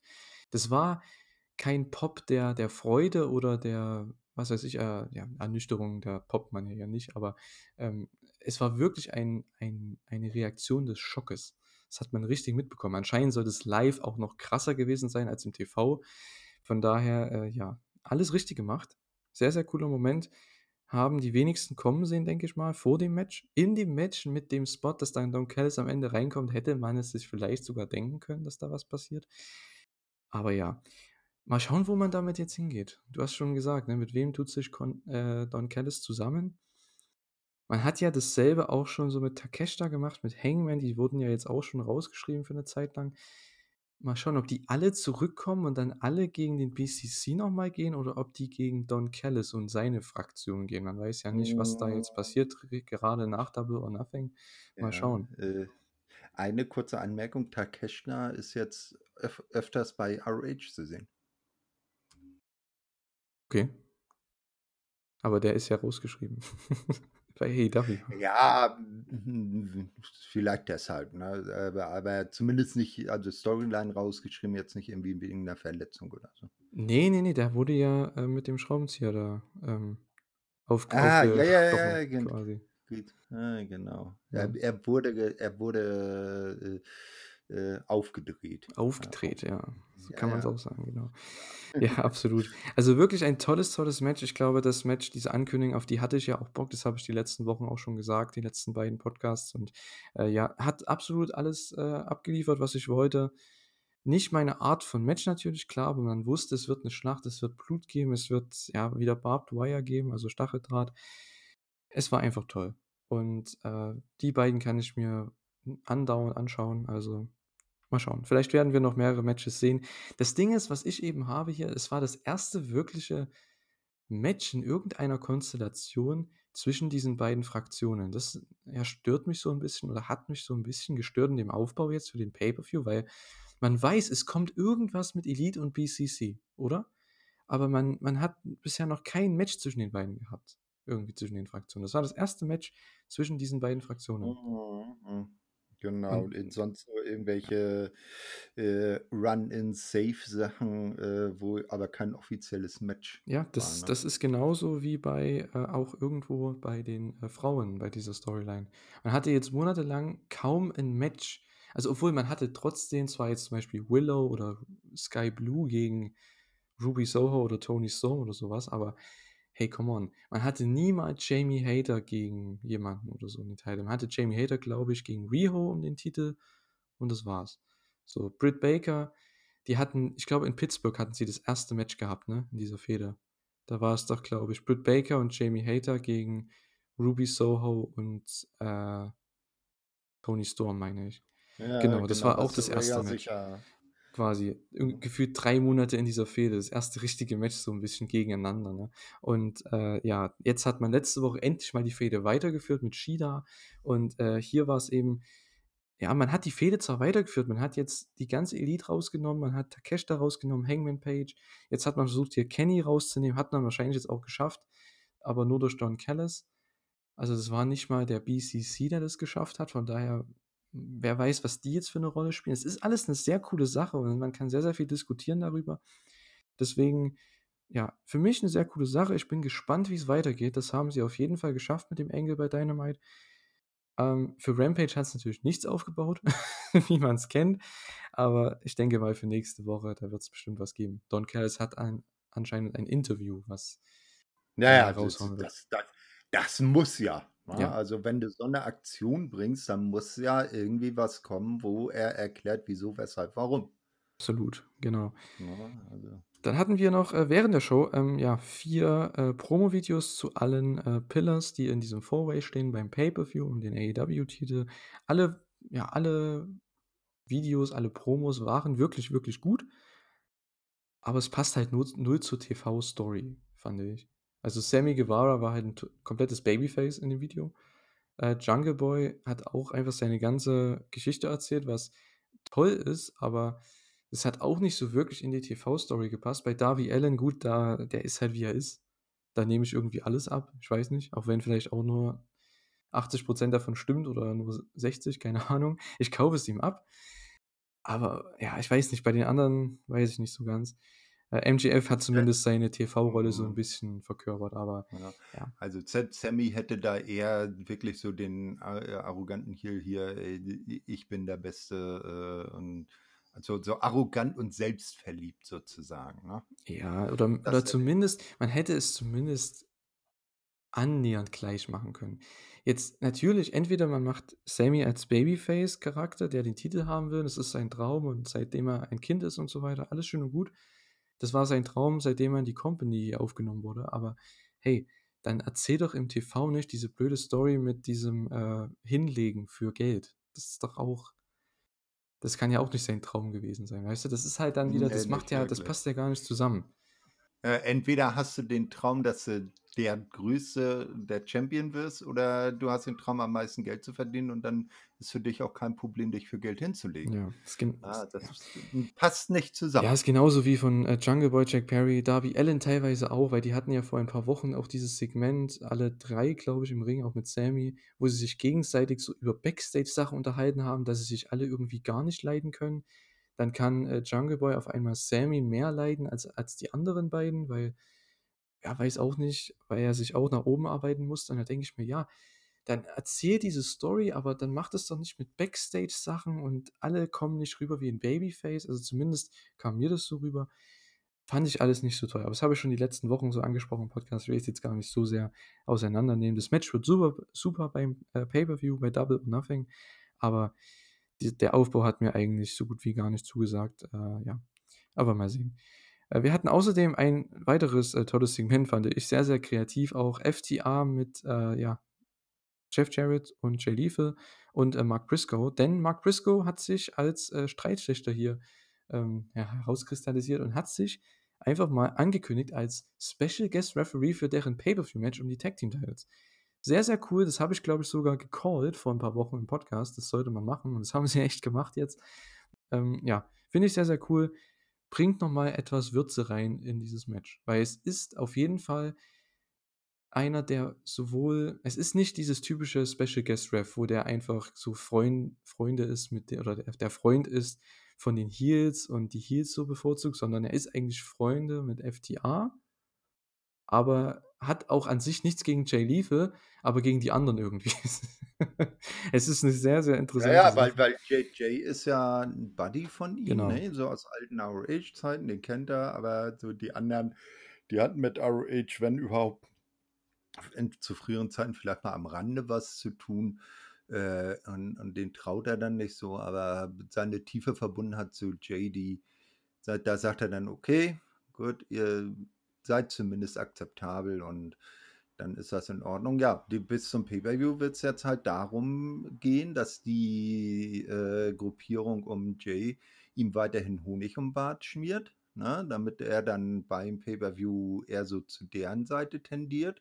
FTA wird weiter auf ihre äh, äh, ge äh, gewachsene Freundschaft dann pochen, auch durch die drei hervorragenden Titelmatches letztes Jahr, Tag Team Matches. Und äh, ja, am Ende wird es dann so sein, dass es eine Titelverteidigung wird, weil Mark dann am Ende doch erkennt, dass er betrogen wurde von seinen angeblichen Freunden. Also von FTA, denn die haben ihm ja hier einen Piledriver gegeben. Versehentlich. Versehentlich, ja. Aber das weiß ja Mark Briscoe nicht, bevor er diese Show hier Nee, schaut. aber, aber, aber das, das Licht wird ihm dann während des Pay-Per-Views aufgehen. Ja, mal sehen. Ne? Schauen wir mal, was da passiert. Ich finde das echt eine coole Storyline. Es ist natürlich jetzt nicht das beste Pay-Per-View-Match. Es ist nicht die, Base, die beste Pay-Per-View-Fehde. Ich glaube, viele Fans hätten auch gerne einen andere, anderen äh, Gegner für FTA gesehen. Ich finde es aber vollkommen okay, was man daraus macht. Es ist eine der für mich unterhaltsameren Storylines bei AEW momentan. Und äh, habe nichts dagegen gegen das Match. Habe auch nichts gegen die Story. Man bringt wichtige Leute mit rein. Alle haben irgendwo miteinander was zu tun. Und das gefällt mir. Und äh, ja, hier wollten sie alle quasi einen darauf anstoßen, dass die alle ja, einfach beim Pay-Per-View sind, in dem Titelmatch alle zusammen. Und ja, auf einmal spuckt Sanjay dann äh, Dex diesen Likör ins Gesicht und Dex kann nichts sehen. Und dann gibt es eben den Piledriver gegen Mark Briscoe, nachdem Jeff Jarrett äh, ja erstens den, den Drink ablehnt, als klassischer Heel natürlich, und dann äh, ja Mark Briscoe in Dex Howard quasi hineinschubst, dass er ihm dann den Piledriver gibt, aber Dex sieht ihn eben nicht. Das war eigentlich echt sehr, sehr kreativ und unterhaltsam, weil jetzt hat man eben diese Spannung, okay, geht jetzt Mark Briscoe doch nicht jetzt gegen FTA, aber ist er doch jetzt mehr, ne? Er steht mehr im Zwiespalt als vorher. Ich denke, jetzt ist er mehr mhm. in der Mitte als vorher, weil vorher war er eher auf der Seite von FTA logischerweise, sind ja alles Babyfaces, aber jetzt glaube ich geht es mehr so in diese Zwischensache rein, wo er dann ja, sagt, genau. hey, also, come on. Ja, genau, also seine, dass er in seiner Sicherheit, was seine Freunde angeht, seine richtigen Freunde dann jetzt schwankt und dass seine angeblichen Freunde das meisterlich inszeniert haben ähm, mit diesem ähm, mit dem Pile Driver, dass das, äh, dass das äh, so geht und alles tun, um ihn auf seine Seite, auf ihre Seite zu ziehen. Ja, schauen wir mal, was dann, was es dann für ein Ergebnis gibt beim Pay-Per-View. Ich denke, wir können alle davon ausgehen, dass FTA die, die, die äh, Titel verteidigen werden. Ich hoffe ja immer noch auf FTA gegen Aussie Open um alle Titel dann bei, oh, ja. bei Forbidden Door, weil das äh, Match letztes Jahr bei äh, der Royal Quest Show war absolut stark. Und ja, ich hoffe, dass, dass sie das äh, weiterführen können, dass sie eine zweite Auflage machen. Ja, mal ganz ehrlich, ich will Jeff Jarrett auch nicht mehr im Ring sehen. Der soll irgendwie Backstage äh, was machen und ganz bestimmt will ich ihn nicht mit Titelgürtel durch die Gegend laufen sehen. Ja, das, da kann ich viele verstehen, gerade die älteren Wrestling-Fans, ne, die ihn schon lange gesehen haben. Ich habe ihn halt nie verfolgt. Ne? Ich bin halt noch etwas jung und äh, habe halt nie was von WCW oder WWE oder auch äh, ja, TNA, halt nie live gesehen, so, ne? Deswegen ist meine richtige Regelmäßigkeit von Jeff Jarrett kam jetzt erst letztes Jahr, seitdem er bei AEW mhm. ist. Ich habe ihn bei Ric Flairs letztem Match gesehen, da war er mit Jay Lethal, also das waren für mich die besten Heels seit Jahren in diesem Match letztes Jahr. Äh, der Rest, über den wollen wir vielleicht nicht so unbedingt reden. Aber Jeff Jarrett, da hat, ist er mir schon aufgefallen, hey, der Typ, der kann Heat generieren. Von daher, ich habe nichts das dagegen. Definitiv. Ne? Ne? Ich habe also nichts dagegen gegen mhm. ihn. Aber ich finde es schon witzig, dass wir wahrscheinlich im Jahre 2023 Jeff Jarrett und Billy Gunn in Titelmatches bei einem Pay-Per-View sehen. Das ist schon Wobei, echt krass. Ja. Wobei man ehrlich sagen muss, ein Billy Gunn ist mehr ein Shape als ein Jeff Jarrett, finde ich. Und der ist ja, komm mal. Also da vergleichst du aber jetzt auch, ne? Also Billy Gunn äh, der ist ja wirklich Superman, ne? Also komm on. was ist das denn für ein Vergleich? Ich finde, Jeff Jarrett sieht trotzdem für sein Alter und für das, was ja, er macht, das, super aus. Und er ja. kann auch noch wresteln, weil er eben sich nie gekillt hat im Ring. Er hat einfach ja, immer definitiv. auf Sparflamme in Anführungszeichen gerestelt und das ermöglicht ihm jetzt auch mit Mitte 50 noch mm, gute mm. Matches zu zeigen. Ja, er war früher halt äh, der Sneaky Heel, eigentlich die ganze Zeit nicht? der dann lieber El Kabum-mäßig seine Gitarre eher eingesetzt hat und sich dadurch den Vorteil gehabt, geholt hat, anstatt dass er da irgendwelche riskanten Manöver macht und äh, dadurch irgendwas äh, äh, sich einen Vorteil äh, erarbeitet. Also ganz sehr zu empfehlen, wenn man so den, den ich sag mal, reiferen Jeff Jarrett sehen will, jetzt nicht unbedingt den äh, Double J äh, Country-Sänger Jeff Jarrett aus der WWF. Da sollte sich mal die Asylum Years von Impact äh, anschauen, also so die ersten drei Jahre von 2002 bis Mitte, Ende 2004, wo da, äh, TNA damals mit ähm, äh, wöchentlichen Pay-Per-Views gearbeitet hat und da war er der Main Heel der Company und äh, da kann man ihn mal so richtig in seiner Prime erleben. Ja, also schaut es auf jeden Fall an. Die älteren Wrestling-Fans unter euch werden es bestimmt kennen, werden es vielleicht sogar verfolgt haben, die Zeit. Äh, ja, ich war noch zu jung. Also Anfang 2000er, da war ich noch im Kindergarten. Ja. So viel dazu. Hast von der großen, weiten Wrestling-Welt noch nichts geahnt. Ne? Nee, überhaupt nicht. Das ging dann erst so ab 2008 los. Aber gut.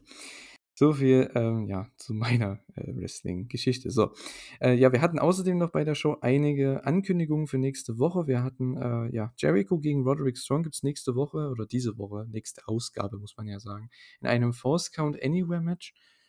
Ja, wird bestimmt ganz witzig, weil die Story ist ja, dass Jericho und Adam Cole nicht im selben ähm, ja, Gebäude sein dürfen. Und ich glaube, da wird, das hat man extra gemacht.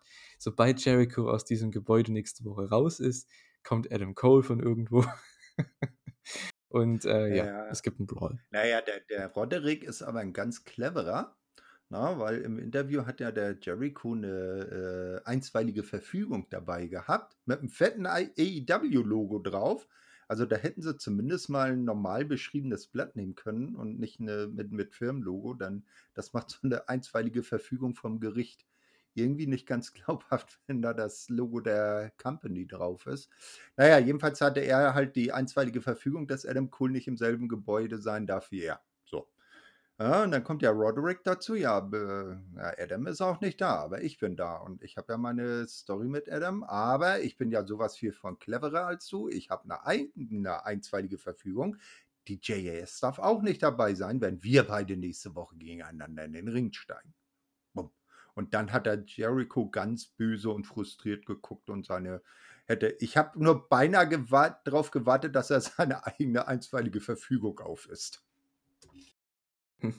Ja, ich fand das Segment ganz okay, aber weiß nicht. Mal schauen, was, in, was sie jetzt bei der nächsten Show machen. Äh, wir hatten außerdem Ricky Starks gegen Jay White für nächste Woche angekündigt. Ich hätte ja gedacht, das kommt beim Pay-Per-View, aber nö, gibt's bei Dynamite. Interessant. Außerdem äh, haben wir die drei Outcasts-Frauen äh, gegen die AEW-Frauen, also Shida, Baker und äh, Jamie Hater bei der AEW-Seite und die Outcasts mit äh, Soraya, Tony Storm und Ruby Soho. Trios-Match nächste Woche. Da bin ich mal gespannt, weil die Frage habe ich mir dann gestellt. Da muss es doch jetzt mal einen Challenger für Jamie dann geben, oder? Für den Pay-Per-View. Ja, definitiv. Also da müsste mal jemand kommen. Muss man mal gucken. Äh, wen hat, wen von den drei Outcasts hat sie jetzt noch nicht besiegt? Soraya. Soraya, hm, ja, okay, die hat jetzt, ist ja bisher ziemlich wenig angetreten, hat ja auch, wie, äh, hatte sie ja jetzt in einem sehr emotionalen Interview erzählt, hat ja irgendwie so eine Magen-Darm-Krankheit, äh, wo ihr öfters mal der Bauch so anschwillt dass sie gar nicht in ihre Ringgier reinpasst und, und deshalb auch nicht dann aktiv in den Ring steigen kann, was natürlich auch nicht sehr schön ist. Ähm, aber das, na, dann wahrscheinlich eher eine Gegnerin außerhalb. Äh, vielleicht ja jemand von ganz außerhalb, dass sie irgendwie sagt, so, hier kann, hab hier alles besiegt, keine Gegnerin mehr, hier offene Herausforderung und dann holt man für, für Double or Nothing irgendeinen Gaststar, den sie dann da wegwemsen darf. Hm. Weiß ich jetzt nicht. Weiß ich jetzt nicht. Äh, wäre schon irgendwo ein Armutszeugnis für das Booking von AEW, aber ja. Naja, AEW's Damen Division ist jetzt aber auch nicht die beste. Naja, trotzdem, man hat aber genug mittlerweile, dass man da ein vernünftiges naja, Match auf die, auf die Beine stellen kann. Denn, wie, wer wäre denn jetzt eine glaubhafte Herausforderin? Ja gut, äh, glaubhaft hat man schon einige, nur das Problem ist, passt es gerade in die Story rein oder holt man, wie du schon sagst, jemanden komplett aus einer anderen Story hier rein? Oder bringt man jemanden zurück? Na, Vana Rosa ist anscheinend noch nicht fit, von daher wird es wahrscheinlich sie nicht. Äh, also zumindest heißt es so. Ich möchte natürlich nichts äh, ja, behaupten hier. Ne? Äh, man hat außerdem Soraya, wie du jetzt sagst, vielleicht ist die auch nicht ganz fit für ein Singles-Match, man weiß es nicht. Tony Storm hatte man schon, kann man gerne machen, aber hatte man halt schon. Und Ruby Soho hatte man, ja, mehr oder weniger ja auch schon. Und das ist jetzt, finde ich, jetzt kein großes Singles-Match für den Pay-Per-View, weil sie halt auch nur so das zweite beziehungsweise dritte Rad in dieser, in dieser Fraktion ist. Ich weiß nicht. Finde ich irgendwo schade. Britt Baker, das macht man, glaube ich, nicht, weil der Turn da nicht passt. Mit Shida, nee, wird, nee, Shida würde mich freuen, weil Shida wäre ein geiles Match. Passt aber trotzdem das, nicht. Ja, das, das wird jetzt wieder nicht in die aktuelle Story reinpassen, weil die ja da eher auf derselben Seite stehen. Und wenn jetzt Jamie Shida dann besiegt, ob das dann, ob sie dann so glaubhaft weiter dieses, äh, die drei Originals gegen die Outcasts dann weiterfahren können mit Shida, weiß ich jetzt auch nicht, ob das dann so glaubhaft ist. Ja. Und so außerhalb dieser Storyline sehe ich halt im Moment keine Dame, die jetzt so wirklich ad hoc äh, direkt als glaubhafte Herausforderin in Frage käme. Also eine, die eben gewonnen hat bei dieser Show, haben wir vorhin schon gesagt, ist Julia Hart. Die hat jetzt diese Fehde gewonnen und sie ist gerade auf dem Aufmarsch. Ne? Also das wäre eine Möglichkeit, aber wie du schon sagst, ist Mm, die glaubhaft für Jamie Hater? Ich weiß es nicht. Das ist eben auch in den Augen der Fans wahrscheinlich so. Man müsste die wahrscheinlich mal gegeneinander in einem Segment stellen. Vielleicht geht ja da etwas, was die Reaktion angeht, aber ansonsten sehe ich da, wie du schon sagst, auch kaum jemanden gerade. Äh, wie gesagt, Shida wäre cool, Tony wäre cool, allein wegen den Matches. Aber passt es denn genauso rein, beziehungsweise ist das Interesse so da? Ich weiß ja nicht. Könnt gerne mal in die Kommentare schreiben, wie das bei euch so ist. Wen würdet ihr denn gegen Jamie Hater äh, sehen wollen, beziehungsweise wen würdet ihr gegen Jamie Hater stellen beim nächsten Pay-Per-View, der ja dann auch schon jetzt in äh, zwei Wochen stattfindet. Also, o- ja. Oder man macht bei dem Pay-Per-View gar keinen ein Single-Star-Titelmatch, sondern ein Three-Way Outcasts gegen die Insiders. Ja, das hat man ja jetzt aber schon gemacht, ja. Das Naja, kommt ja dann, jetzt, äh, oder das kommt jetzt bei der nächsten Dynamite. Deswegen, das hatte ich ja auch ah, gedacht, letzte Woche. Ich ja, dachte, das man ist, bringt das das ist, Trios einfach in ein Pay-Per-View. ja, das, mal ehrlich, das ist wieder so Ah. äh, ge- über das Knie gebrochen Booking von AEW. Nee, das Match müssen wir gleich in der nächsten Woche zeigen. Das kann man jetzt nicht noch schön storytechnisch äh, über zwei Wochen ziehen bis zum Pay-Per-View. Na, äh, das, das, daran krankt es bei AEW auch äh, an der einen oder anderen Ecke, dass sie zu den, den, den, den, den Klimax zu schnell herbeiführen. Ja, oder Ja? das, was eben ich auch vorhin gesagt habe, in Anlehnung an den Kommentar auch, ähm, was wir äh, was ich äh, vorgelesen habe vorhin, das meine ich eben. Kündige doch dieses Titelmatch, wenn es nichts mit der Fehde zu tun hat, oder auch selbst wenn es was mit der Fehde zu tun hat, kündige es doch einfach zwei, drei Wochen vorher an. Ist doch kein Problem. Und nicht erst die Woche davor macht man den Angle und dann die Woche drauf bei der Go-Home-Show ähm, bringt, ja, kündigt man das Match Guck, an, macht es offiziell. Das äh, finde ich guck, immer gucken sehr faul, weil das macht einfach keinen Sinn. Eben. Ja, mal ein bisschen länger die Storyline ziehen. Das würde der Damen-Division, die ja jetzt auch nicht äh, außer, außer dieser Storyline und vielleicht so ansatzweise dem, was Julia und Anna da gebracht haben, jetzt auch nicht sehr viel äh, in den Shows vorkommen. Ja. Ne? Wenn sie jetzt Julia gegen Jamie machen, klar, ist ein frisches Match, aber die haben eine Woche, wenn überhaupt, um das aufzubauen. Was ist das denn? Wie soll man denn da irgendwie Heat generieren für das Match? Das macht ja keinen Sinn. Deswegen ist es eigentlich nur sinnvoll, wenn einer die, der, der Outcast-Frauen oder einer dieser anderen fünf, oh, ich nehme jetzt auch mal Shida du, und du Baker dazu, jetzt wenn der. die äh, Jamie Ja, herausfordern für den Pay-Per-View, weil oh, das sind die größeren Matches, das ist gerade die große Fehde auch für Jamie. oh, ich glaube, der Okay, Julian ich verstehe dich gerade gar nicht. gerade. Warte mal. So, ja, jetzt, jetzt bist du wieder zu hören. Weil du warst bei mir auch Hörst? gerade komplett äh, Ja, ja, so, so, so richtig ab. ah, Ja, hier Ja. auch, hier Ach so, auch. Also, okay. das, Ich hoffe, aber, liebe ah, Leute, ich hoffe, das war nicht ganz so schlimm. Äh, wir entschuldigen uns auf jeden Fall, ähm, falls das jetzt. naja, du, bist- wir, wir wir sind ja wieder da. Ja, Ne? Also, also ja. äh, ich, ich lasse es dann in der Sendung auch drin, weil dann haben wir das als eine Datei. Äh, also, du bist so ein bisschen äh, dann ausgestiegen ähm, äh, im, beim Verstehen, äh, als du gerade so gesagt hast, Julia äh, dann als äh, herausfordernd aufzubauen, hat man nur dann ein, zwei Wochen Zeit und das wäre dann auch zu wenig.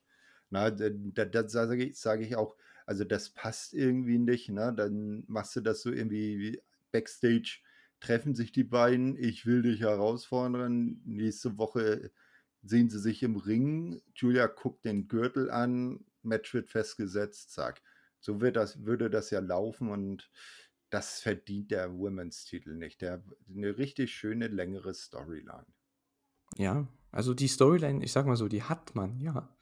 Die ist noch nicht gut Ja, ausgeführt, man ja, hat sie zwar, aber man hat trotzdem irgendwie ja, keine, keine Vorschau, keinen Ausblick auf das äh, Match beim Pay-Per-View, ob es jetzt ein äh, Titelmatch gibt zwischen irgendwelchen äh, Contenderinnen hier oder ob es äh, äh, na, ein Multiman-Match oder Multi-Woman-Match, muss man ja sagen, ja, äh, ja. gibt, Trios oder Tag-Team-Match. Man hat keinen Plan, man hat keine Ankündigung. Das ist eben das, was ich meine bei meiner Kritik Eben, bei dem äh, Aufbau ja, ja, Na, ja. das ist Ja, nichts äh, das, anderes. hm. Aber gut, mal davon abgesehen, ähm, wir werden es wahrscheinlich, denke ich jetzt mal, vielleicht sogar bei der nächsten Dynamite mitbekommen.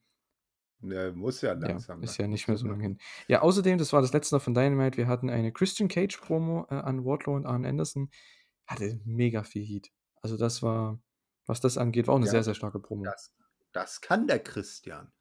Ja, genau. Ja, Christian Cage war diese Woche aber nicht im Cage-Match, sondern nur im Ring. Stand unter dem Cage, ähm, als er noch oben war. Äh, ja, genau. Ja, war eine sehr nette Promo, sehr, sehr stark auf jeden Fall. Es war eine interessante Line dabei, die wahrscheinlich nicht so gewollt war von ihm, denn er hat irgendwie gemeint, ja, Arn Anderson sucht ja nach einem neuen Sohn. Das Problem war dabei, dass äh, ja Arn Anderson in, im Real Life natürlich ähm, ja erst vor kurzem einen Ja, seiner ja. Söhne verloren hat. Mhm. Und äh, ich Aber denke mal, man Christian hat natürlich Brock gemeint. Ich denke, das, weil der ist ja bei AEW unter Vertrag. Ich meine, wen sollte der sonst meinen, ne? Und Ja, ich habe auch nicht damit gerechnet in dem Moment oder daran gedacht, an den anderen Sohn, der verstorben ist, sondern ich habe an Brock gedacht direkt. Ja. Und äh, das ist ihm, denke ich, in dem Moment auch direkt aufgefallen, hat dann gedacht, hey komm, ich rede jetzt sofort über Brock und sobald die Promo vorbei ist, ich gehe sofort backstage und entschuldige mich bei Arn, weil das, der war so schnell Mhm. draußen aus dem Ring. Mhm. Das war echt nicht geil, aber hey, ich hoffe, es ist alles gut. Und äh, weil ich glaube, der hat wirklich gemerkt, mitten in der Promo, Aber mitten Jetzt, in seinem Rage, okay, ich habe hier gerade vielleicht etwas ganz Schlimmes gesagt und ja, Ja, äh, je- jetzt, jetzt, äh, also wie, Teamspeak hat wieder irgendwie was gegen uns. So, ich höre nicht mehr. ich bin da. Ah, jetzt. Ach, du bist ich, da. bin ich, höre, ich höre dich schon, nur du, du Okay. hast äh, die ganze Zeit irgendwie, dadurch, dass du mich nicht hören konntest, wahrscheinlich dazwischen geredet. Also ich habe die ganze Zeit weiter erzählt. Nee, nee, nee, nee, nee, nee, nee. dazu- Ich habe nur gesagt, ich höre dich nicht. Äh, oder wieder abgehackt. Mehr habe ich da gar nicht gesagt. Okay, gut, vielleicht müssen wir ein bisschen was von den Tonspuren dann mal auseinandernehmen, mal schauen, was dann so, äh, können wir nach der Aufnahme mal machen. Ja, mal Schauen wir schauen. mal. Okay, äh, ja, das, äh, ja, sagen wir mal, beenden wir Dynamite damit. Ähm, ist sehr, sehr ereignisreiche Show, wie gesagt, ähm, neue Leute, die, oder was ist neue, alte Leute, die zurückkamen mit, äh, ja, Miro und Thunder Rosa, die haben sich wieder blicken lassen vor den Kameras. Wir hatten tolle Matches, einen überragenden Main Event mit tollem Angle auch danach mit Don Callis, schockierende Reaktionen, eine der schockierendsten der AEW-Geschichte, muss man sagen, was Live-Reaktionen angeht. Richtig, richtig cool. Man hat weitere Matches aufgebaut für die nächsten Wochen, teilweise auch für den Pay-Per-View. Man hat zumindest mal etwas weitergeführt, immerhin. Aber so richtig schlau werden wir aus dem Pay-Per-View auch nicht. Wir haben bis jetzt den Main-Event und das Tag-Team-Title-Match, glaube ich. Ansonsten halt nichts. Das ist echt Mhm. schade. Bei Rampage gab es leider auch nichts dazu. Äh, ja, Rampage, Ausgabe Nummer 92. Acclaimed und Billy Gunn gewinnen den Opener gegen äh, Butcher und Blade und Kip Sabian. Solides Trios-Match, aber das hatte halt Hausshow-Charakter. Mehr Ja, nicht, weiter. genau, war da. Ähm, wahrscheinlich, das ist eben das Ding, was ich letzte Woche auch schon angesprochen habe. Wahrscheinlich bekommt Acclaimed ein Trios-Title-Match beim Pay-Per-View. Ist an sich ganz cool, aber dieses wahrscheinlich, das nervt mich als Zuschauer, weil ich denke mir, kann man das Match nicht einfach mal festsetzen? Weil dann könnte man auch mal einen Grund dafür haben, warum die hier jede Woche Naja, Trios-Matches haben. Ne? naja äh, sagen wir mal so, das ist das Thema, was wir eben schon äh, erörtert haben mit Matches ruhig mal ein bisschen früher äh, ankündigen und dann schön aufbauen. Ja, das haben sie früher ich glaube, gemacht. das, Machen sie das, nicht mehr. ja, der, ich glaube, das, die, das Kaugummi von vor fünf Minuten müssen wir nicht nochmal kauen. Ja, wahrscheinlich nicht. Erst nächste Woche im Podcast wieder. genau, wenn es wieder vorkommt. Genau. Action Andretti gegen Kyle Fletcher gab es dann noch. Das fand ich war mein Highlight der Show, weil Kyle Fletcher, ja, ist ein New Japan-Guy. Ich bin ein riesen New Japan-Fan. Ich bin ein riesen Aussie Open-Fan. Ja, wahrscheinlich Anwärter auf Tag Team des Jahres dieses Jahr. Die sind sowas von ja, am Zerstören dieses Jahr. Freue mich immer, die äh, beiden im Ring zu sehen. Tombstone zum Finish, Tombstone Piledriver für Kyle Fletcher gewinnt hier gegen Action Andretti. Und äh, ja, war für mich das Highlight von Rampage. Man baut das International Title Match auf gegen Orange Cassidy. Ja, hast du was zum Match zu sagen? War gut anzusehen. Äh, wenn das jetzt als Aufbau gedacht war, hätte ich gedacht, dass vielleicht ein Orange sich irgendwie so sehen lässt, irgendwie. Ne? Aber war nix. Also, äh, Match war okay. Äh, weiter. Ja, mir fehlt bei sowas dann immer eine Promo.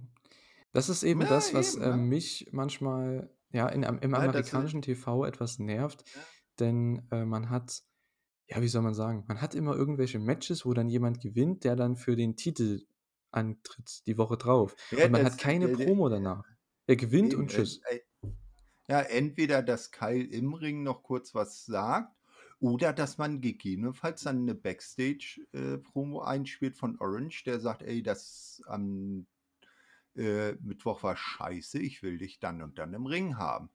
Ja, genau. Ja? Und dann hätte man äh, Rampage auch da zu einem gewissen Maße wieder aufgewertet, weil das tatsächlich mal Bezug auf eine äh, äh, auf ein Ereignis bei Dynamite nimmt. Absolut. Weil so, so wäre das Match jetzt zwischen Fletcher und Andretti, das hätte auch so als äh, Showcase-Singles-Match dastehen können, ohne dass da der Orange irgendwas damit zu tun hatte.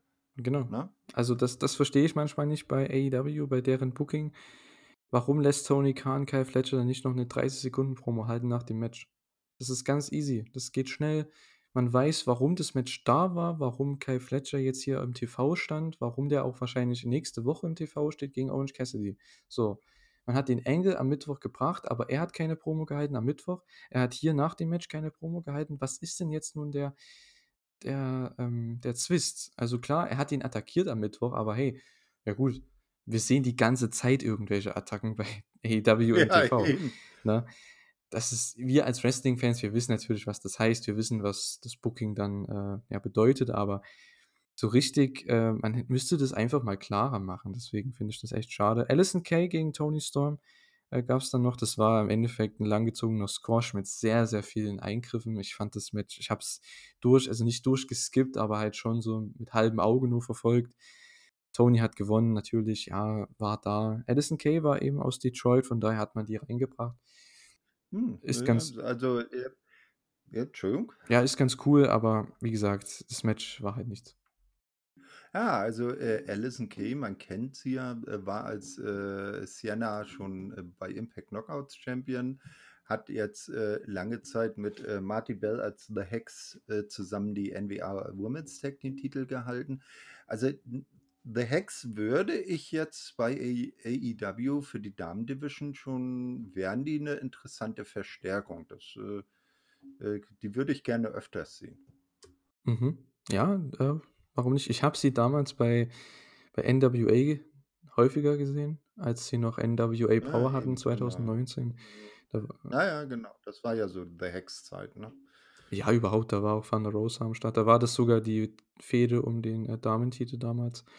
Van der Rosa gegen Addison Kay. Ja, war aber hier halt nichts, das Match. Äh, Dark Order dann im Main Event, also John Silver und Alex Reynolds gegen die Mogul Embassy, Swerve Strickland und den guten äh, Brian Cage. Und äh, ja, die anderen waren natürlich auch am Ring. Ja, das Match war ganz nett, aber wie der Opener, es war eben Hausshow-Charakter. Es war einfach da und man kann sich das Match angucken, man kann sich ja Rampage angucken, es ist immer eine nette Wrestling-Show, aber gesehen haben muss man es nicht. Also bitte, also wenn ihr was schauen wollt von der Show, schaut euch Action Andretti gegen Kai Fletcher an. Das war ein sehr gutes Wrestling-Match. Der Rest, das war wirklich nicht unbedingt empfehlenswert. Äh, Nee. ja, es hat auch wenig Interesse der Main Events, weil Dark Order, die gewinnen halt nie was. Von daher sind die auch jetzt nicht die Überstars, dass man da irgendwie ja, interessiert ist, die im TV zu sehen. Äh, sind aber sehr gute Wrestler natürlich, alle vier hier in dem Match, also auch Swerve und Brian Cage. Ich hoffe, dass mit Swerve macht man was. Das ist für mich auch jemand, der in Zukunft auch irgendwann mal um den World-Titel antreten sollte. Mal schauen. Ich hoffe, da geht es irgendwann mal weiter. Aber da gibt es ja so viele, ne? Mit Hobbs, mit äh, Mhm. Swerve, so viele Jungle Boy, ne? Sammy ja irgendwo auch, die kriegen ja jetzt ihren Shot, ne? Darby Allen, aber dann hast du noch Wardlow, der vielleicht was mit MJF noch aufgreifen könnte. Also Adam Cole, Kenny Omega, da hast du ja so viele, die noch gegen MJF antreten könnten. Aber ja, Doppelfinisher am Ende dann zum Sieg, die Mogul Embassy gewinnt. Ich denke mal, beim Pay-Per-View könnte ich mir vorstellen, oder bei der Rampage davor gibt es bestimmt dann ähm, Keith Lee und Dustin Rhodes gegen Swerve und Brian Cage. Schätze ich jetzt mal. Ja, ist dann Ja, so. ist so, ne? ja, was will man dazu sagen? Es ist echt schade, dass diese Fehde Keith Lee und Swerve Strickland, dass die ja einfach so ewig lang gezogen wird, ohne ein Match zu haben. Ich glaube, die hatten noch kein Match. Mhm. Das geht seit Ende letzten nee. Jahres. Wobei ja Keith Lee auch eine ganze Zeit dann weg war und jetzt äh, zumindest äh, festgestellt hat, oh, äh, meine, äh, äh, mein Haarfärbemittel ist alle. Na egal, trage ich halt grau. Na, also äh, zumindest ist er ja jetzt wieder da und bildet ja dann jetzt mit Dustin Rhodes die, wie nennen sie sich? Naturally Nat Limitless. Nat ja, genau, Naturally Limitless.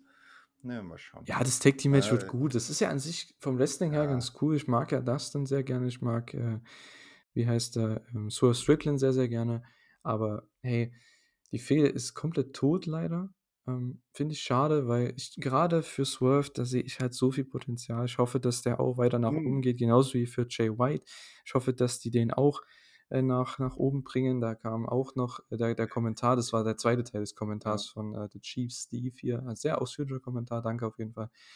Ähm, außer, es ging um Jay White. Außerdem darf man nicht davon ausgehen, dass jemand einen Jay White kennt, nur weil man es selbst tut. In meinem Wrestling-Freundeskreis schaut keiner New Japan und somit ist White für die einfach ein Ripped Guy, der ein paar Mal bei AEW aufgetreten ist.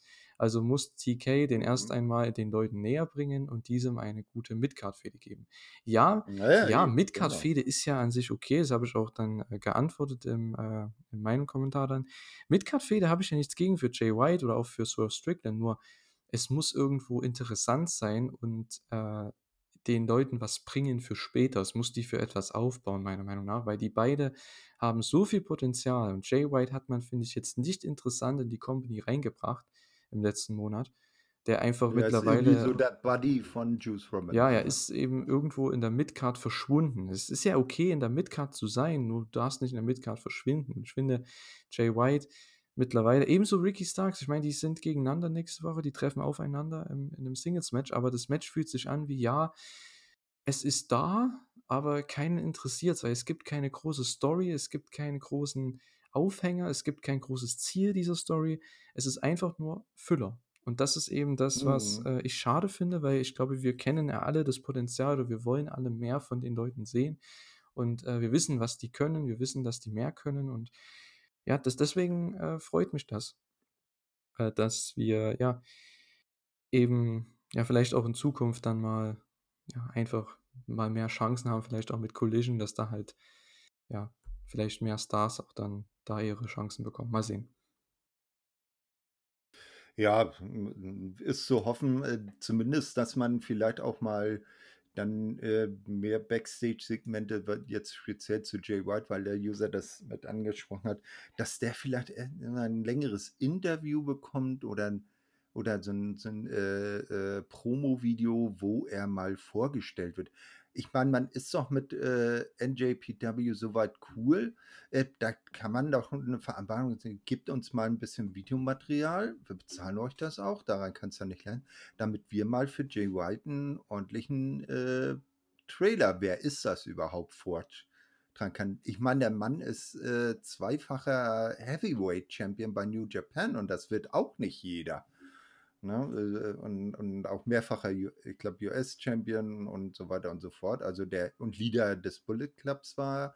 Also der hat, der war da schon eine größere Nummer. Und das, äh, woher soll das jetzt der Feldwald-Wiesen Fan von AEW wissen, wenn er jetzt nicht speziell auch noch nach Japan kommt. Ja, ich kann den, äh, die, ja, die Kritik äh, unseres Zuhörers auf jeden Fall verstehen, also definitiv. Ähm, ich finde es nur halt dann, ich meine, ich hoffe, das kam so rüber letzte Woche, weil das Ding ist nun mal bei Carter und bei mir, wir schauen beide New Japan und wir wissen, was Jay White kann, wir wissen, wer er ist, deswegen reden wir auch so über ihn. Das muss man einfach so sagen. Ich meine, wenn du als, als AEW Wrestling-Fan Jay White noch nie gesehen hast, okay, klar, dann macht AEW einen blöden Job, den dir äh, beizubringen. Das auf jeden Fall. Das kann man kritisieren. Aber das ist ja eben genau der Punkt, den wir auch äh, irgendwo haben, dass ja, wir ihn gerne weiter oben sehen würden oder relevanter sehen würden, weil wir wissen, wie gut er ist. Wir können, wir machen eher den Job, den AEW nicht macht. Wir hypen den Typ. Ja, also das ist ja, eben das. Ne? Eben, genau. Und das ja. finde ich eben schade. Das ist für mich das verschenkte Potenzial. Ich glaube, wir argumentieren vielleicht auf dasselbe hin, aber nur von einer anderen Seite, wenn, ihr, wenn du verstehst, was ich meine, wenn du zuhörst, The Chief Steve, also sowas gut. in der Art. Ähm, ich denke, wir kommen bestimmt auf einen gemeinsamen Nenner irgendwo, aber kommen vielleicht von der, von der falschen Seite. Mal schauen. Äh, ja. Der Aufbau für Jay White könnte besser sein. So. Genau, absolut. Ja, danke auf jeden Fall für die, äh, Kommentare. Wir haben auch noch einige Kommentare bekommen bezüglich All In. Da haben wir letzte Woche gefragt, ja, ähm, wer denn dabei ist und, äh, ja, wer denn da mit nach London reist. Und, äh, ja, DDP81 im im Forum, äh, hat was geschrieben. Er ist im Wembley dabei. Äh, ich weiß nicht, BAT oder BAT, BAT, der User auf jeden Fall ist auch am Start. Und, äh, ja, freut uns auf jeden Fall, ne? Auch vielleicht einige von euch dann zu treffen, ne? Vielleicht kann man da ja was, äh was deichseln, was ausmachen, ne? Dass man sich da trifft. Ähm, ja, mal schauen. Das Stadion ist groß genug, die Stadt ist groß genug. Man findet sich hoffentlich irgendwie. Mal schauen. Ja, vi vielleicht sind ja auch einige, äh, der, äh, Hörer bei den, ähm, anderen Shows, die so dann am Vortag noch stattfinden. Da gibt's ja einmal 'ne Doppelshow von DeFi und Progress und leider zeitlich überschneidend mit dem Progress-Teil der Doppelshow auch 'ne RevPro-Veranstaltung. Ähm, und ich werde jetzt zum Beispiel, wie auch 'n paar andere, definitiv, äh, den DeFi-Title äh, den DeFi-Title, ja genau, den DeFi-Teil der Doppelshow gucken und dann rüber zu RevPro gehen. Vielleicht ist man da ja rennt sich da ja auch über 'n Weg, ne? Ja, schauen wir mal. Ich bin auf jeden Fall bei, äh, RevPro dabei dann. Quasi die die abendlichere Show, ne? Die andere ist ja schon mittags, die geht ja schon mittags los. Ich bin dann abends da auch am Start. Also, da freue ich mich drauf. Will Ospreay gegen Shingo Takagi live. Das wird super. Oh yeah. Das das erfreut dein New Japan Herz Wärmste, Absolut, ne? ne? Also, um da meinen meinen New Japan Talk wieder hier reinzubekommen, ne? Das mache ich noch am Ende. Best of the Super Juniors läuft natürlich aktuell. Ähm, die ersten 3 Tage sind rum. Gab schon wirklich wieder sehr, sehr tolle Matches und, äh, ja. Ah, ich muss mir ich muss mir dringend noch Hiromu gegen Mike Bailey Ja, das war auch super. War bisher das beste Match. ersten äh, Also äh, das ist bei den beiden Namen auch wenig verwunderlich. Absolut. Aber auch in der Korakuen Hall, also da da kann man echt, ja, einiges erwarten und das haben sie auch echt abgeliefert. War sehr, sehr cool. Sehr, sehr coole Show. Mhm. Ja, morgen geht's weiter. Ähm, für un also, für mich geht's morgen mit den Super Juniors weiter. Für euch, ja, geht's, äh, morgen mit Dynamite weiter, äh, wenn ihr New Japan nicht verfolgt. Ähm, ja, aber AEW natürlich. Es ist ja auch ein AEW-Podcast, ne? Ich denke, da ist das, äh, ja, das Man Hauptaugenmerk. kann ja auch mal über den Tellerrand hinausschauen. Zum Beispiel die erste der erste Tag von Best of the Super Juniors, also der mit dem Main Event eben Hiromu Takahashi gegen Mike Bailey, ist ja auf New Japan, also NJPW World Free for All. Also, den kann man sich da umsonst angucken, muss nicht 'n Abo abschließen. Also, sogar indirekte Werbung hier, ne? Ja, wunderbar. Äh, ja gut, dann würde ich sagen, äh, beenden wir die Elite Hour. Wir haben noch die, äh, Quizmania-Frage zu beantworten. Da hatten wir, äh, gestellt: Wie viele Singles-Matches hatten Kenny Omega und Jon Moxley gegeneinander bei AEW? Und die Antwort am Ende, hättet ihr das gewusst? Es waren 4 insgesamt. Also, natürlich mit dem Steel Cage Match jetzt mit einberechnet natürlich, ne? Also, das, äh, ist natürlich klar. Gehört ja auch zum Singles-Match dazu. Wir hatten das erste bei Full Gear 2019, das Lights Out Match. Wir hatten Winter is Coming 2020 um den AEW-Titel. Äh, ja, als Kenny sich den Titel geholt hat. Genau, dann das Rematch bei Revolution 2021 im Februar und, äh, dann, ja, das Steel Cage Match, was wir letzte Woche bewundern durften, 2023. Also 4 Singles-Matches. Sehr, sehr cool. Wenn ihr auch noch die Pay-per-Views gewusst hättet, ja, Bonuspunkt. Thorsten hat gemeint, ne? Was hat ne, was hast du gesagt? Flei Fleißbienchen ins Aufgabenheft. Fleißbienchen hast du gesagt, okay. Alles klar. Habt ihr euch das auf jeden Fall dann auch verdient. Okay. Ja, vielen Dank fürs, äh, Zuhören.